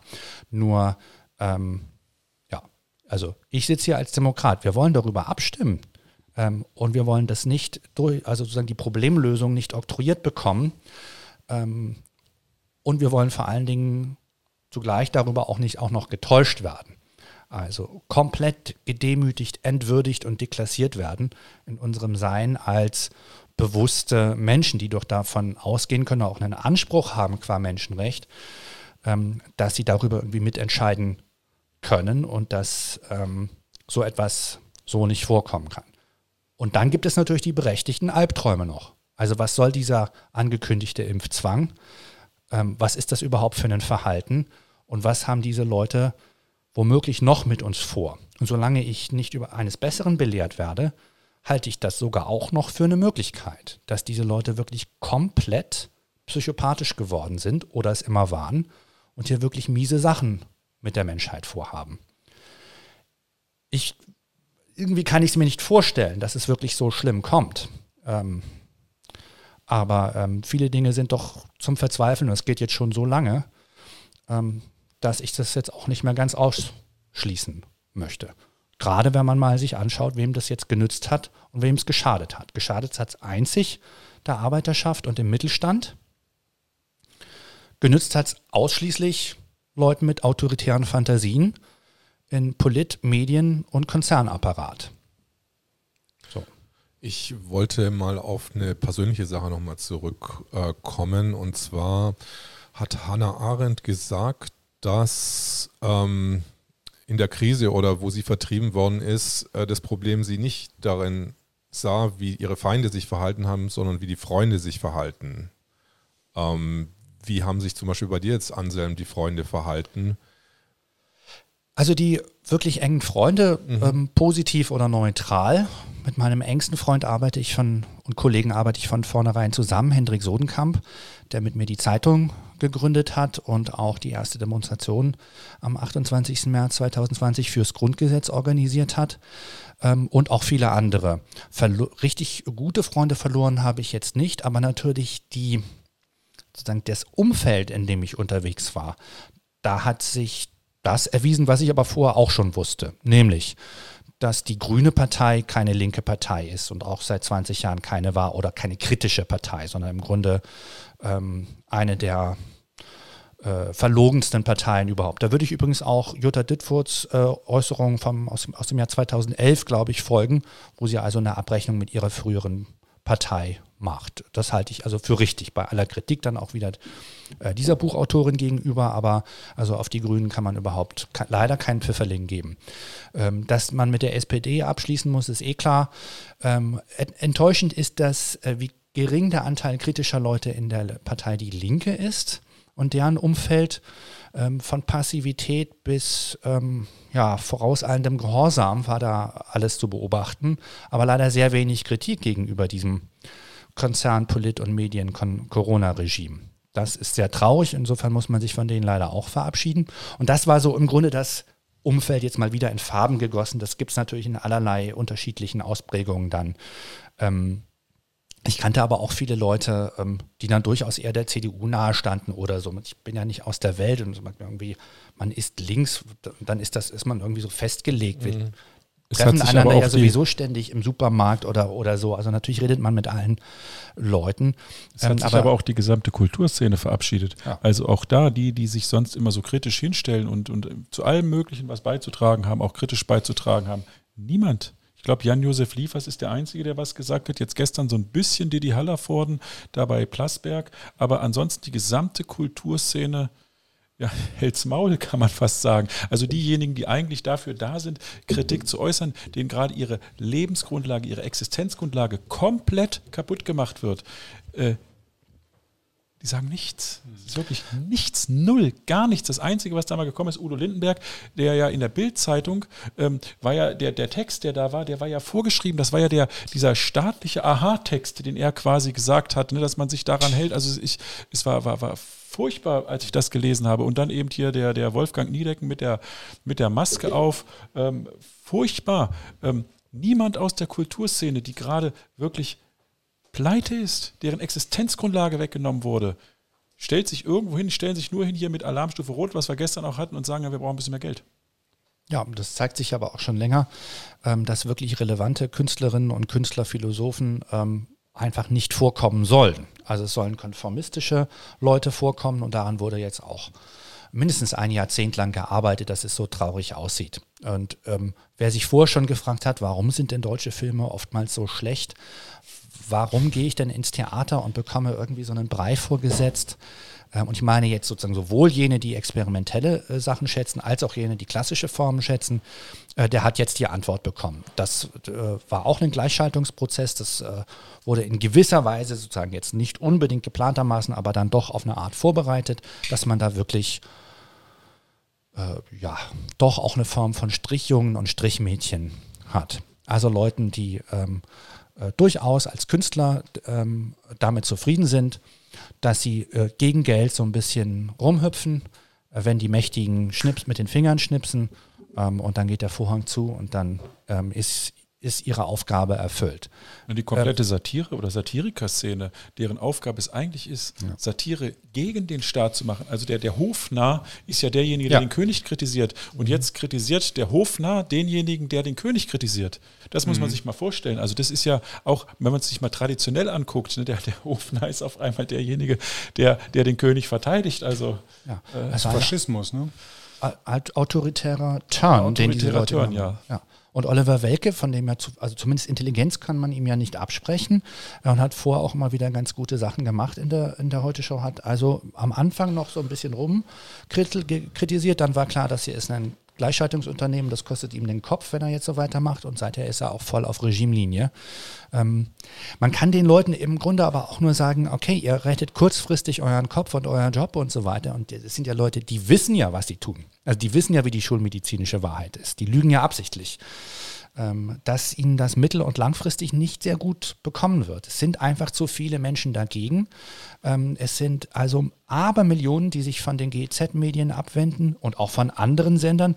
Äh, Familie Bertelsmann ist ja übrigens nicht viel besser. Ich bekam ja äh, schon Ende März, glaube ich, einen An oder Anfang April äh, spätestens einen Anruf eines NTV-Redakteurs, der sagte, also wir haben hier ein, Video der, der Bertelsmann-Familie, also Eigentümer von NTV, vielen anderen Sendern, auf unsere Firmenaccounts geschickt bekommen, in dem sie sagen, also der Regierungskurs muss auf Gedeih und Verderb unterstützt werden zum Thema Corona.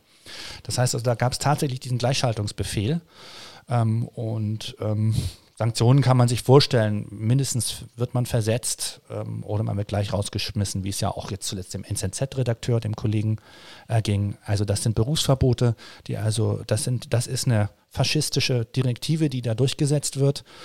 Ähm, und trotzdem werden sie ja nicht gewinnen können. Die historische Wahrheit wird nicht auf ihrer Seite sein. Ähm, und man kann demgegenüber auch sagen, die Unterstützung für demokratische Medien sind, ist sehr groß. Also unsere Zeitung erscheint seit 17. April. Ähm, und wir bekommen konstant äh, kleine und mittlere Spenden überwiesen, damit wir diese Zeitung produzieren können. Äh, und das wird auch nicht aufhören. Und selbst wenn es äh, sozusagen verboten würde, das, diesen Versuch gab es ja auch, also zwei Konten wurden uns äh, zwischenzeitlich gesperrt, konnten wir nicht benutzen. Mein Privatkonto bei der Berliner Sparkasse wurde äh, mittlerweile komplett dicht gemacht, einfach so. Ähm, aber auch aber die Leute sind so variabel, dann wird die Unterstützung anders or, äh, organisiert. Äh, und im Zweifelsfall würde sie sogar auch noch in Naturalien stattfinden. Also es ist nicht, wer uns nicht auslöschen will als demokratische Opposition, der wird nicht dran vorbeikommen. Und auch angesichts der Tausenden von Wissenschaftlerinnen weltweit. Ähm, deswegen, also die werden dann ähm, nachträglich sich irgendwie überlegen, warum sie für ein höheres Gut, ein höheres Ziel, also Lügen hätten müssen und wahrscheinlich wird man die Klimakrise dafür heranziehen. Ähm, dazu muss man aber sagen, auch das wird man dann wieder genau untersuchen müssen. Also man wird damit nicht, man wird damit schlichtweg einfach nicht durchkommen. Und man kann also alle nur auffordern, es ist nicht zu spät. Es gibt Organisationen wie äh, mutigmacher.org. Da kann man also auch ähm, sich melden und sagen, hier, ich arbeite in einer Behörde, ich arbeite bei der Polizei, ich arbeite im Krankenhaus, ich arbeite in einem großen Medienbetrieb. Ich möchte gerne die Wahrheit sagen, traue mich aber nicht und ich äh, befürchte auch die Verfolgungen, ähm, die damit einhergehen, Verlust der Arbeit und so weiter. Und dann wird einem dort geholfen. Mutigmacher.org ist also eine übrigens seit sehr geschätzte Minuten einen Termin mit mutigmacher.org.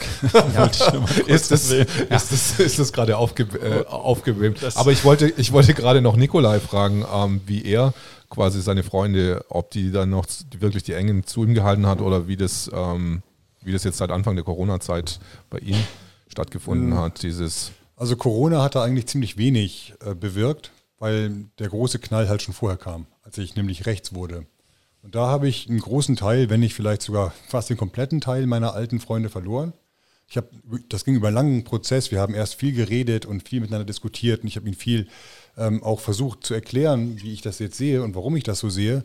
Aber das war für die allermeisten irgendwann nicht mehr zu ertragen, weil sie auf argumentativer Ebene da nichts entgegensetzen konnten. Und das hat vielen dann irgendwie auch sehr wehgetan, glaube ich. Und sie haben sich dann auch sehr ja, unsicher gefühlt und hilflos irgendwie, dass sie den Kontakt abgebrochen haben. Mit einigen versuche ich es immer mal wieder, ähm, in Kontakt zu kommen. Oder man begegnet sich dann mal, aber ganz früh merken sie dann auch, nee, läuft nicht. Ich habe aber über die Zeit jetzt natürlich schon viele neue Freunde gefunden. Und das ist, finde ich, jetzt etwas, was auch ein wirkliches ähm, Geschenk dieser Corona-Zeit ist, dass es eine, die Zeit der Entschleierung jetzt ist. Man begreift jetzt, wer benutzt tatsächlich sein Gehirn, wer ist wirklich ernsthaft auch dabei, Dinge zu verstehen und zu verändern und wer hat eigentlich diese Angst und ist gelähmt und unfähig, was ähm, ja, aus dieser Unmündigkeit herauszukommen. Und ich habe jetzt in meinem Umfeld fast nur mündige Menschen und da bin ich heilfroh drüber, weil es einfach was ganz anderes ist, mit Menschen zu reden, die selber denken und die Dinge, Dinge auf den Grund gehen wollen und die sich nicht von irgendwelchen Schlagwörtern abschrecken lassen oder von irgendwelchen Verboten oder so, sondern die wirklich ihren Verstand gebrauchen. So wie das Kant ja gefordert hat oder vorgeschlagen hat, dass wir das machen können. Und dass das so viele jetzt tun, das sehe ich als großes Geschenk. Und dazu dient diese globale Zeit der Entschleierung jetzt eigentlich auch, weil es ja wirklich auf der ganzen Welt passiert und deswegen nützt es nichts, jetzt nur auf unser Land zu gucken, ja, weil es ist ein Riesensystem, was dahinter steckt, ganz offenkundig. Ja, das ist also sichtbar. Und da kann man jetzt nicht sagen, nee, eine Weltverschwörung gibt es ja gar nicht. Doch, natürlich. Corona sehen wir, das ist das Ergebnis einer Weltverschwörung, weil so. es eben, okay. auf, naja, Lenz hat ja viel gesprochen. Ne? Ja. Das stimmt. Eine, das stimmt. eine Weltverschwörung ist sichtbar, denn dass das eben jetzt alles nur ein, ähm, eine verlogene Geschichte ist, das wissen wir auch. Deswegen ist das der beste Beweis dafür, dass es eine Weltverschwörung gibt. Jetzt wäre der nächste Schritt zu gucken, ja, und was ist das für eine Art der Weltverschwörung? Wer steckt dahinter, mit welchen Interessen? Klar, jetzt das Finanzsystem und ein Crash zu verdecken, das ist sicherlich ein Grund und ein ähm, Punkt, den man da in Betracht ziehen muss. Vielleicht steckt da auch noch mehr dahinter. Manche gehen ja auch auf diese biblische Ebene, das ist jetzt hier die Apokalypse, die wir erleben, der, der Endkampf, ja, die Endzeit, in der wir gerade stecken. Apokalypse heißt die Entschleierung, jetzt werden Dinge sichtbar und deutlich. Und ja, wir, was wissen wir denn eigentlich wirklich von den Kräften, die die Welt lenken? Vielleicht sind das ja Kräfte, die in der Bibel beschrieben wurden und da halt dann irgendwie als Tier und als Schlange dargestellt werden, die aber in Wahrheit natürlich ganz anders wirken und sich anders gebären. Und ähm, ich glaube, da können wir ganz, ganz viel lernen gerade. Und auch wenn es einen großen Teil gibt, der jetzt wirklich den Verstand verliert innerhalb dieser ganzen Geschichte, gibt es doch immer einen kleinen Teil, der seinen Verstand extrem schärft dabei. Und mit diesem kleinen Teil möchte ich weiterarbeiten und mit dem möchte ich das neue Zeitalter prägen, denn ich glaube nicht, dass es ohne einen großen Zusammenbruch irgendwie hier wieder rausgeht. Eben weil es weltweit ist, weil es so unfassbar verlogen ist, weil es mit unglaublichen Mitteln durchgebracht wird. Ich kann mir keinen friedlichen Ausweg und keinen sanften daraus vorstellen gerade. Ich mir schon, wenn ich noch anmerken darf. Ja, klar. Ähm, und dafür arbeite, äh, arbeite ich äh, seit sechs Monaten.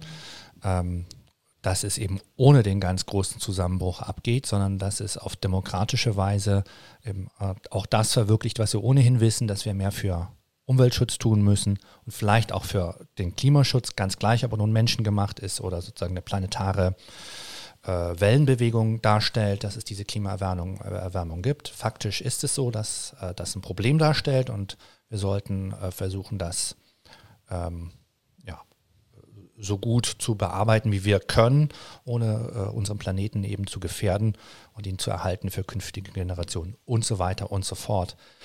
Ähm, Weltverschwörung, ja, in gewisser Weise zeichnet sich das nun wirklich ab, aber es ist eben nicht ethnisch oder religiös konnotiert.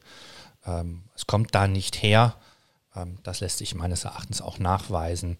Äh, ich glaube, wichtig ähm, oder wichtig wäre mir zu sagen, dass das jetzt auch wirklich ein Anlass ist, über die Worte mal hinauszutreten, über die Wörter sogar hinauszutreten und sich vielleicht mal zu, die Frage zu stellen, entlang einer psychologischen Einrichtung, einer psychischen, äh, ähm, ja, wie sagt man, Aufstellung äh, eines einzelnen Menschen, wer hätte beispielsweise wirklich etwas für die Jüdinnen und Juden in Deutschland getan?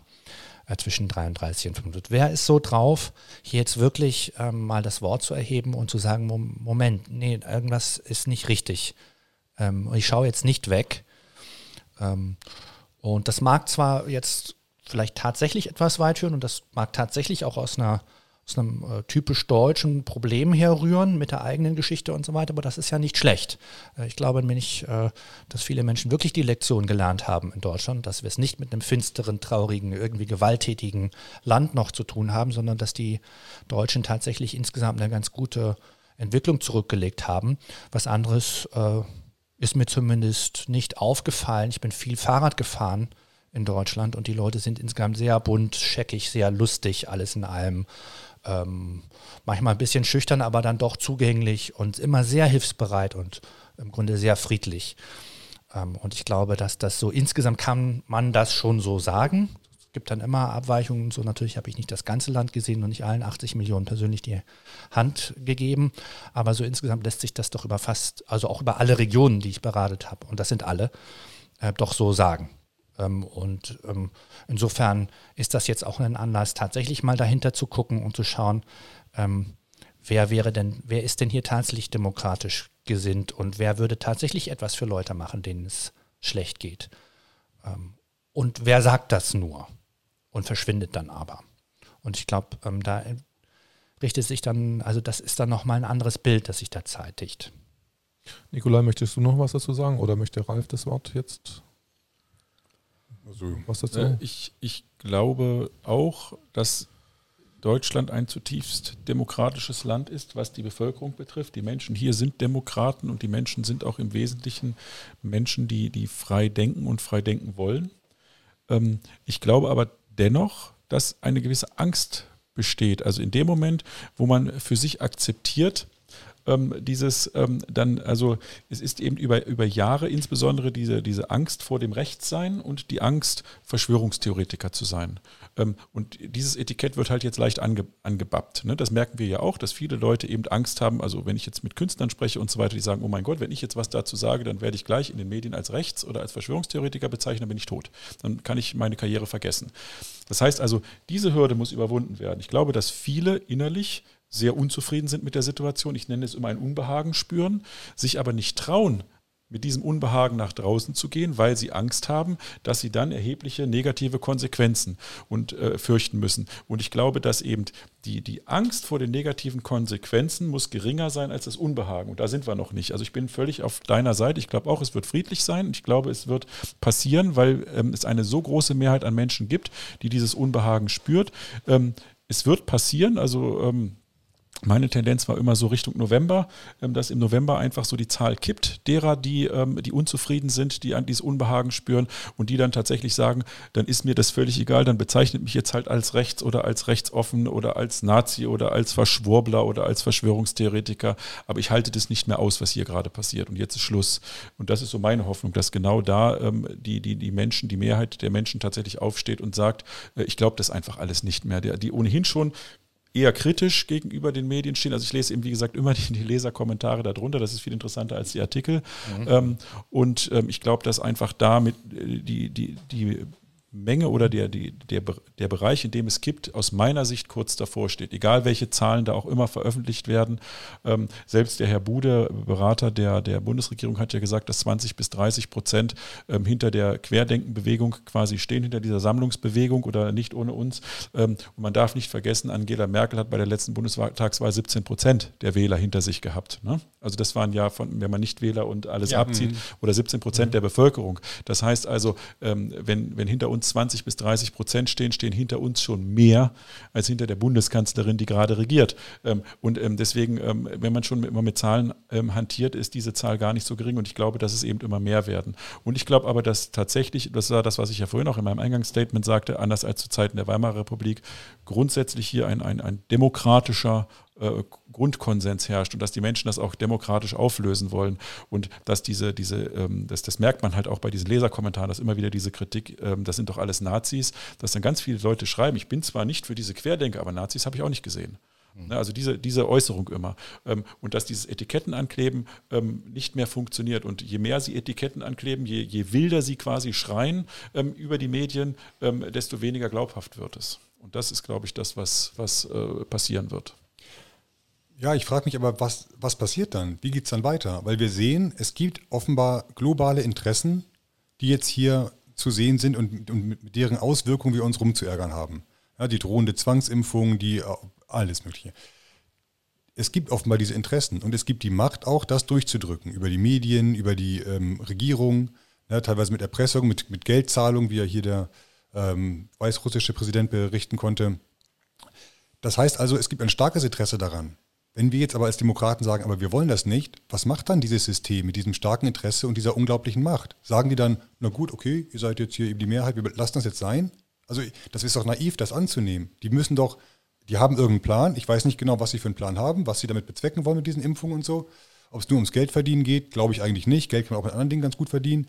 Irgendwas anderes steckt da noch hinter. Ich weiß nicht konkret was, aber ich bin mir ziemlich sicher, die lassen sich das nicht friedlich vom Teller nehmen. Also das wäre doch naiv zu glauben. Warum sollten sie das tun? Wenn sie jetzt so lange das alles vorbereitet haben und so massiv durchgeplant haben, die haben was vor. Vielleicht wollen sie auch Ausschreitungen, vielleicht wollen sie auch, dass eine Masse aufsteht, dass es zu globalen Kämpfen kommt, die dann brutal niedergeknüppelt werden können. Vielleicht wollen sie eine Bevölkerungsreduktion, ich weiß es nicht ähm, eine große Krise, um neu aufzubauen wieder. Aber es wird, glaube ich, nicht einfach sich wieder ausschleichen, wie das mit TTIP der Fall war, was es jetzt eben nicht mehr gibt. In diesem Fall steckt da wesentlich mehr hinter. Es ist wesentlich größer und wesentlich böser. Also das ist meine Einschätzung. Ähm, ich bin nicht optimistisch, ich bin nicht pessimistisch. Ich würde sagen, das ist eine realistische Einschätzung.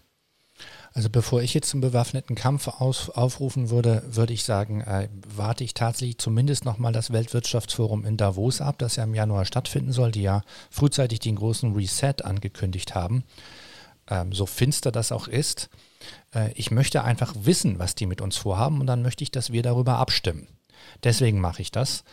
Ähm, ich mache, ich sehe, ähm, ich habe diese Albträume sozusagen auch ähm, ich glaube, die sind auch berechtigt und es ist nicht unsere Aufgabe, ähm, sozusagen jetzt das zu besänftigen. Ähm, das müsste die, das ist Aufgabe der Regierung und der dafür verantwortlichen äh, äh, Lobbys, Konzerne und so weiter, überhaupt der, der Entitäten. Also ähm, im, im, Grunde zeichnet sich ab, es ist also die WHO, es ist ähm, der Internationale Währungsfonds, es ist die Weltbank, es ist das Weltwirtschaftsforum Davos und es sind die einzelnen Regierungen und ähm, ja, die großen Medienbetriebe, die da irgendwie mit in den Strom reingenommen wurden. Teils übrigens mit direkten Geldzahlungen. Also der Spiegel, das, äh, die Nachrichtenillustrierte aus Hamburg, wurde frühzeitig bestochen. Äh, ich glaube, am Februar, März äh, mit über zwei Millionen, die Gates, Bill Gates direkt, der große äh, Computermagnat, ähm, direkt überwiesen hat an den Spiegel. Ähm, so scheint das also sich äh, einzurichten. Diese dafür verantwortlichen Entitäten sollen mal sagen, was sie hier machen und äh, unserem berechtigten Informationsinteresse nachkommen. Und äh, dann haben wir eine andere äh, Grundlage, auf der wir agieren können. Ähm, und dann äh, bin ich, wäre ich dann nach wie vor der Ansicht, selbst wenn das irgendein Programm ist, das sozusagen, das vielleicht gar nicht so unvernünftig ist, dann würde ich immer noch sagen, aber warum die Leute so verängstigen äh, und warum äh, das nicht zur Abstimmung feilbieten? Das wäre so das positive Szenario und das müsste dann gemacht werden. Und das Negative ist, und das zeichnet sich leider ab, die werden das überhaupt gar nie zugeben. Die wollen hier tatsächlich eine historische äh, Wahrheit durchsetzen auf Gedeih und Verderb. Dann würde ich ab einem gewissen Punkt auch tatsächlich sagen, whatever it takes, äh, muss man dann dagegen zur Werke gehen. Aber auch das bedeutet, dass man das dann geschickt tut und dass man natürlich niemandem was zuleide tun möchte. Das ist ja, das ist ja klar. Wir, da, wenn, da wird etwas gemacht, das nicht zu unserem Schutz ist, sondern das dazu da ist, uns zu beherrschen. Und wir wollen uns dann sozusagen davon dann freikämpfen, ähm, aus humanistischen Gründen, aus menschenfreundlichen Gründen, dann müssen wir selber auch menschenfreundlich agieren. Und also daher sozusagen das Drohen mit einer verfassungsgebenden Versammlung, äh, das sind natürlich alles erstmal sozusagen auch Ankündigungen und wir probieren das aus, denn ab einem gewissen Punkt ähm, werden wir dann tatsächlich so viele Institutionen und so weiter auf unserer Seite haben, dass es dann faktisch gar nicht mehr möglich ist, gegen uns zu regieren. Also aus dem Polizeiapparat verschwinden die Leute, melden sich krank, ist auch genau richtig, übrigens auch zum eigenen Schutz, sich nicht an einem Verbrechen beteiligen. Ähm, das ist also für Polizisten umso wichtiger, äh, denke ich, sich nicht auch noch aktiv an einem Verbrechen, das stattfindet, äh, zu beteiligen. Und das ist dieses Corona-Regime. Ähm, und irgendwann geht das dann so, äh, wandert sozusagen dann die gesamte Gesellschaft in eine andere Richtung ab und ähm, stellt sich dann neu auf. Und ich bin da bester Dinge. In anderen geschichtlichen Situationen würde ich vielleicht sagen, oh, ich habe auch ein bisschen Angst vor dem Volkswillen also allen Leuten, die da sind. In der gegenwärtigen Situation glaube ich aber, dass in Mitteleuropa, also in Deutschland, die Leute sehr, doch alles in allem wirklich demokratisch gesinnt sind und sehr positives Verhältnis haben gegenüber der körperlichen Unversehrtheit der anderen Menschen, gegenüber der Unversehrtheit und Verletzlichkeit der Wohnungen anderer Leute, ihre Berufe.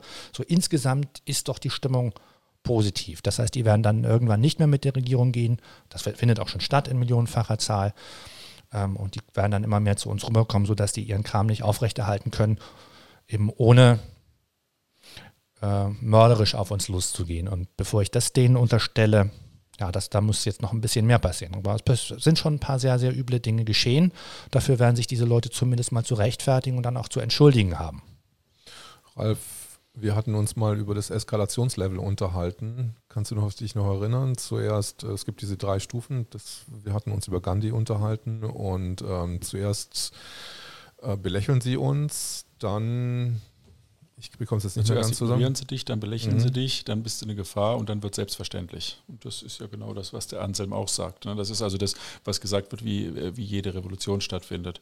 Und ähm, ja, ignoriert und belächelt werden wir nicht mehr. Wir sind die Gefahr, das sieht man auch. Also wir werden wie eine Gefahr wahrgenommen. Das ist ja auch die Art und Weise, wie mit uns umgegangen wird, wie äh, mittlerweile die Verordnungen gestrickt werden, ähm, dass sie speziell ja eben, äh, auf uns zielen und auf unsere Maßnahmen zielen. Was jetzt hier in Berlin passiert ist, dass man eben auf einmal dann gesagt hat, ab 100 Personen muss man Masken tragen und jetzt eben in, ähm, in ähm, Bayern ja auch. Ne? Erst ab 200 Personen, wenn man draußen ist, muss man Masken tragen.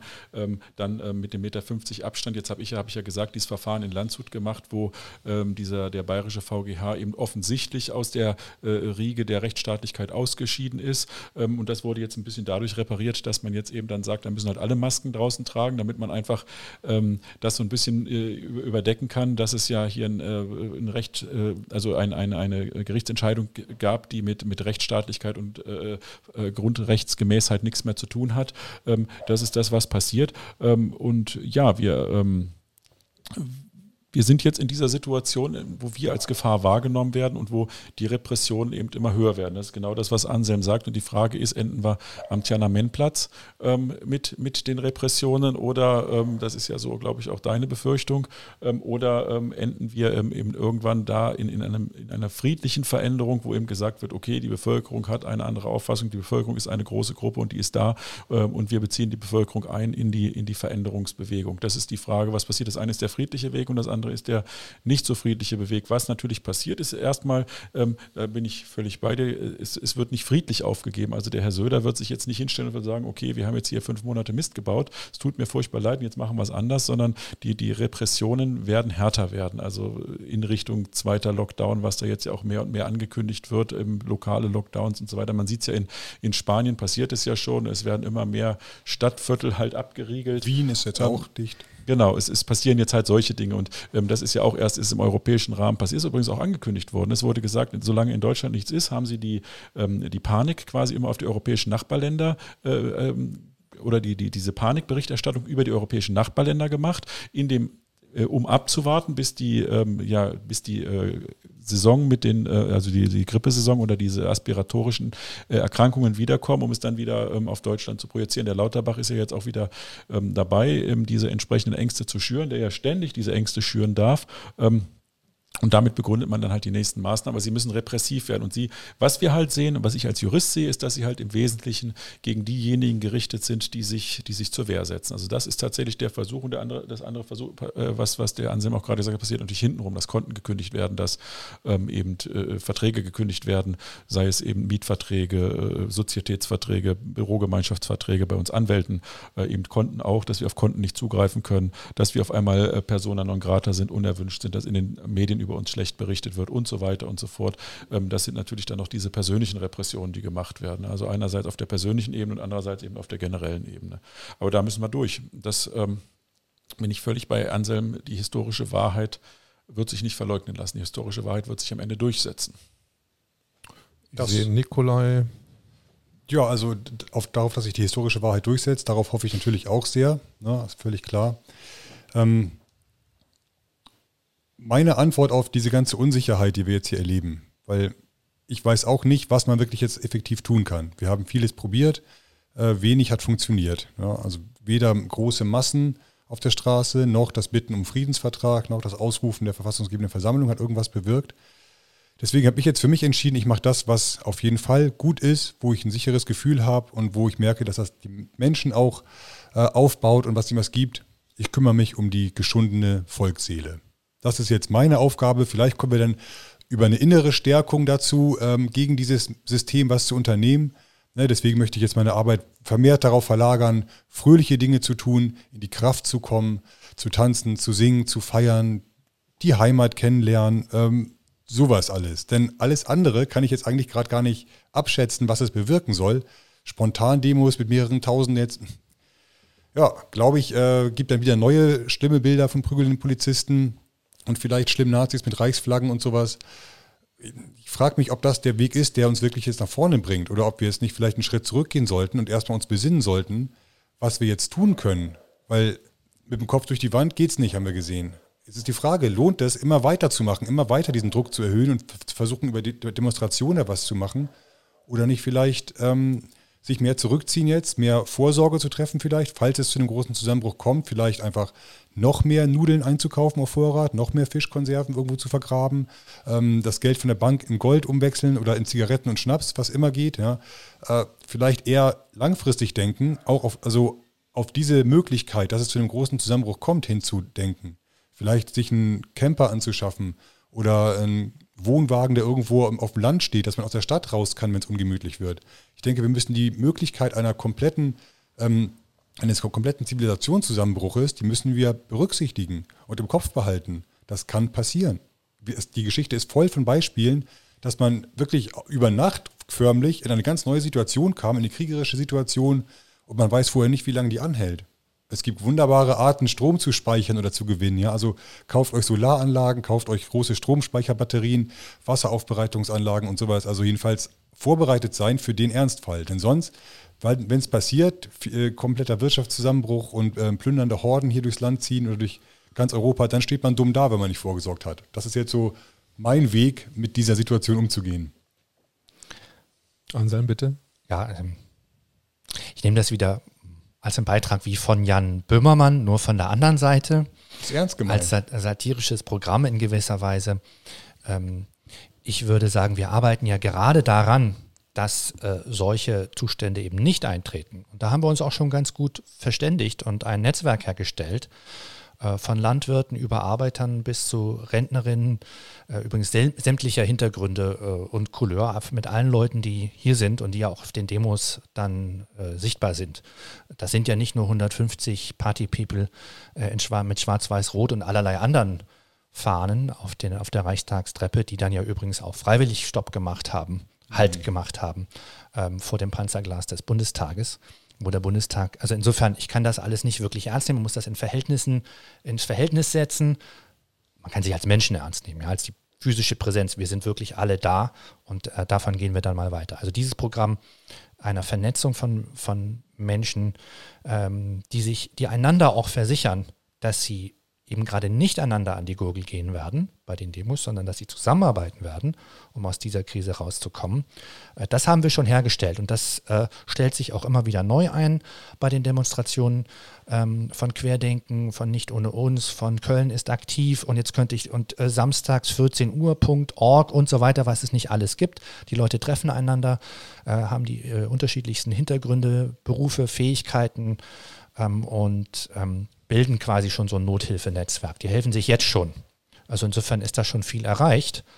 Und ähm, im Grunde kann es so weitergehen. Das ist eine, eine solche natürliche Verbindung der Leute, der aller Leute, die da sind äh, in dieser Gegend, ist im Grunde schon eine stärkere Verbindung, als es jede Mafia oder jeder Staat äh, oder so herstellen kann. Das ist tatsächlich der demokratische Widerstand. Das sind Leute, die sich äh, hier friedlich vernetzt haben und einander versichern im ursprünglichsten äh, Sinn dieses Wortes. Da muss man nicht ähm, überteuerte Versicherungspolicen abschließen. Wenn man mit solchen Leuten unterwegs ist, kann man sich darauf verlassen, dass man hier in dieser Gegend äh, substanziell von anderen Menschen, die ähm, um das eigene Wohl bekümmert sind, aber auch um das der anderen Leute, die anwesend sind, äh, bemüht sind und das auch durchziehen werden. Das ist in jedem Fall stärker als irgendein äh, Gewerkschaftsfunktionär, der 8000 Euro äh, überwiesen im Monat bekommt, äh, dafür von, von Arbeitern, die teils irgendwie auf dem untersten Mindestlohnniveau unterwegs sind. Ähm, denn wenn das einmal weg ist, hat dieser Typ überhaupt nichts mehr und es äh, wird dann in der Arbeiterschaft auch sehr unbeliebt sein. Als ein Beispiel. Ähm, oder den, den freundlichen Unternehmer, der sich tatsächlich, den, der Mittelständler, der sich tatsächlich gut benommen hat gegenüber seinen Angestellten ähm, dem, äh, so, der sich nichts vorzuwerfen hat in der Hinsicht und dem nichts vorgeworfen wird unter den Umständen, in, unter denen gewirtschaftet wird. Und wenn solche Leute dann da zusammenkommen, ist das sehr positiv zu sehen, meines Erachtens. Ralf, wie ist dein, deine Prognose bzw. deine Einstellung jetzt gerade mit äh, Querdenken 711? Querdenken 711 ist natürlich auch in einem Transformationsprozess. Ähm, wir haben ja auch nicht ähm, irgendwann mal geplant, wie das Ganze laufen soll. Also wir haben es ja auch alle erst kennengelernt jetzt im Laufe der Monate und mussten natürlich auch erstmal Vertrauen zueinander fassen. Ich glaube, dass die Demonstrationen wichtig sind und gut sind, weil da eben diese Vernetzungen stattfinden, weil die Menschen auch das Gefühl haben, wir sind nicht alleine. Also diese, diese Zusammenkünfte immer wieder auf den Demonstrationen halte ich für sehr wichtig, weil da immer eine sehr gute Stimmung ist und weil auch dieses Gefühl ist, wir gehören zusammen. Und ähm, witzigerweise auch eben dieser, dieser ähm, Angriff von außen, der dann immer kommt, guck mal, was, mit was für Leuten ihr da marschiert, ähm, gar nicht nicht, ähm, gar nicht funktioniert, weil die meisten, die von diesen Demos zurückkommen, und das sieht man halt auch auf allen, in, in allen Äußerungen, ist immer, ich habe mich hier sehr wohl gefühlt, egal wer da war ähm, und wen ich hier gesehen habe. Also ich habe mich persönlich erstmal wohlgefühlt und, und, hatte eine, eine, gute Atmosphäre und da ist genau diese Vernetzung, die stattfindet. Ich denke auch, dass das nicht ausreichend ist, dass eben zu diesen Demonstrationen zu kommen und diese Demonstrationen zu machen, einmal zu treffen, dieses äh, wunderbare Gefühl zu haben und dann wieder zu gehen, ist nicht ausreichend. Ähm, aber man sieht ja auch, dass äh, Michael zum Beispiel am 29.08. dieses Protestcamp machen wollte und es ist ja nicht ohne Grund verboten worden, dieses Protestcamp. Und das Bundesverfassungsgericht hat ja auch nicht ohne Grund ähm, völlig abweichend von seiner sonstigen Auffassung unabhängig davon, was, was äh, Staatsrechtler ähm, teilweise auch in den Medien äh, verlautbaren lassen. Das, was das Bundesverfassungsgericht da gemacht hat, war völlig unüblich.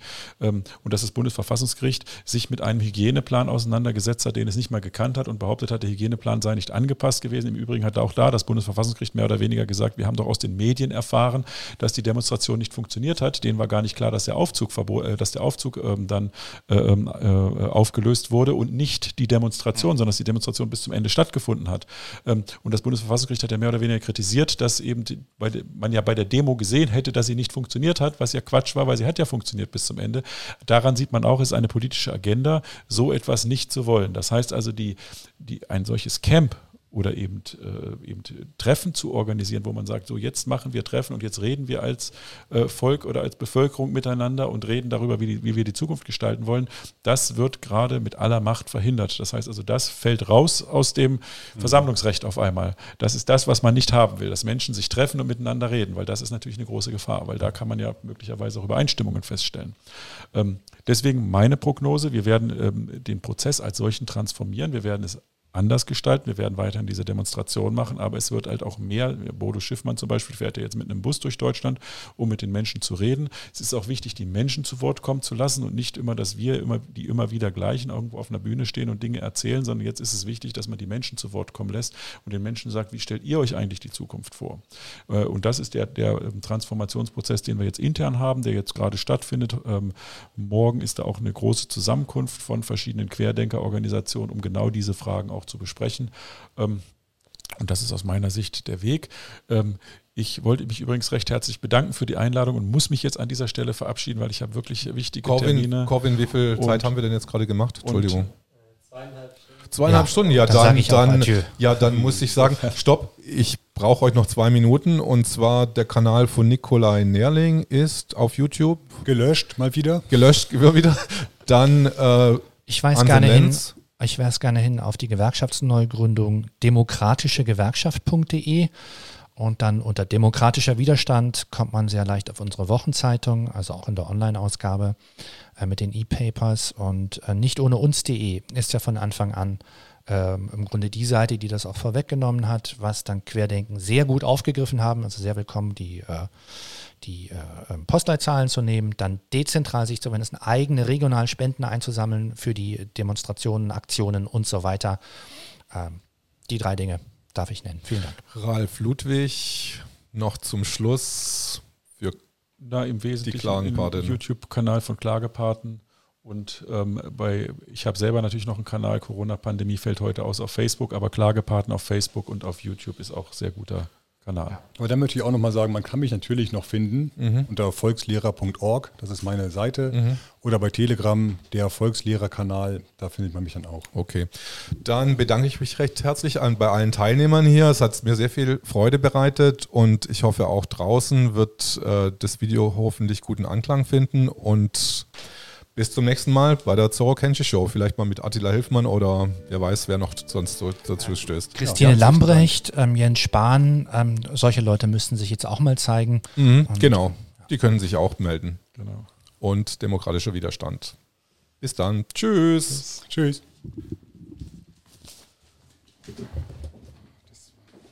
Oh ja.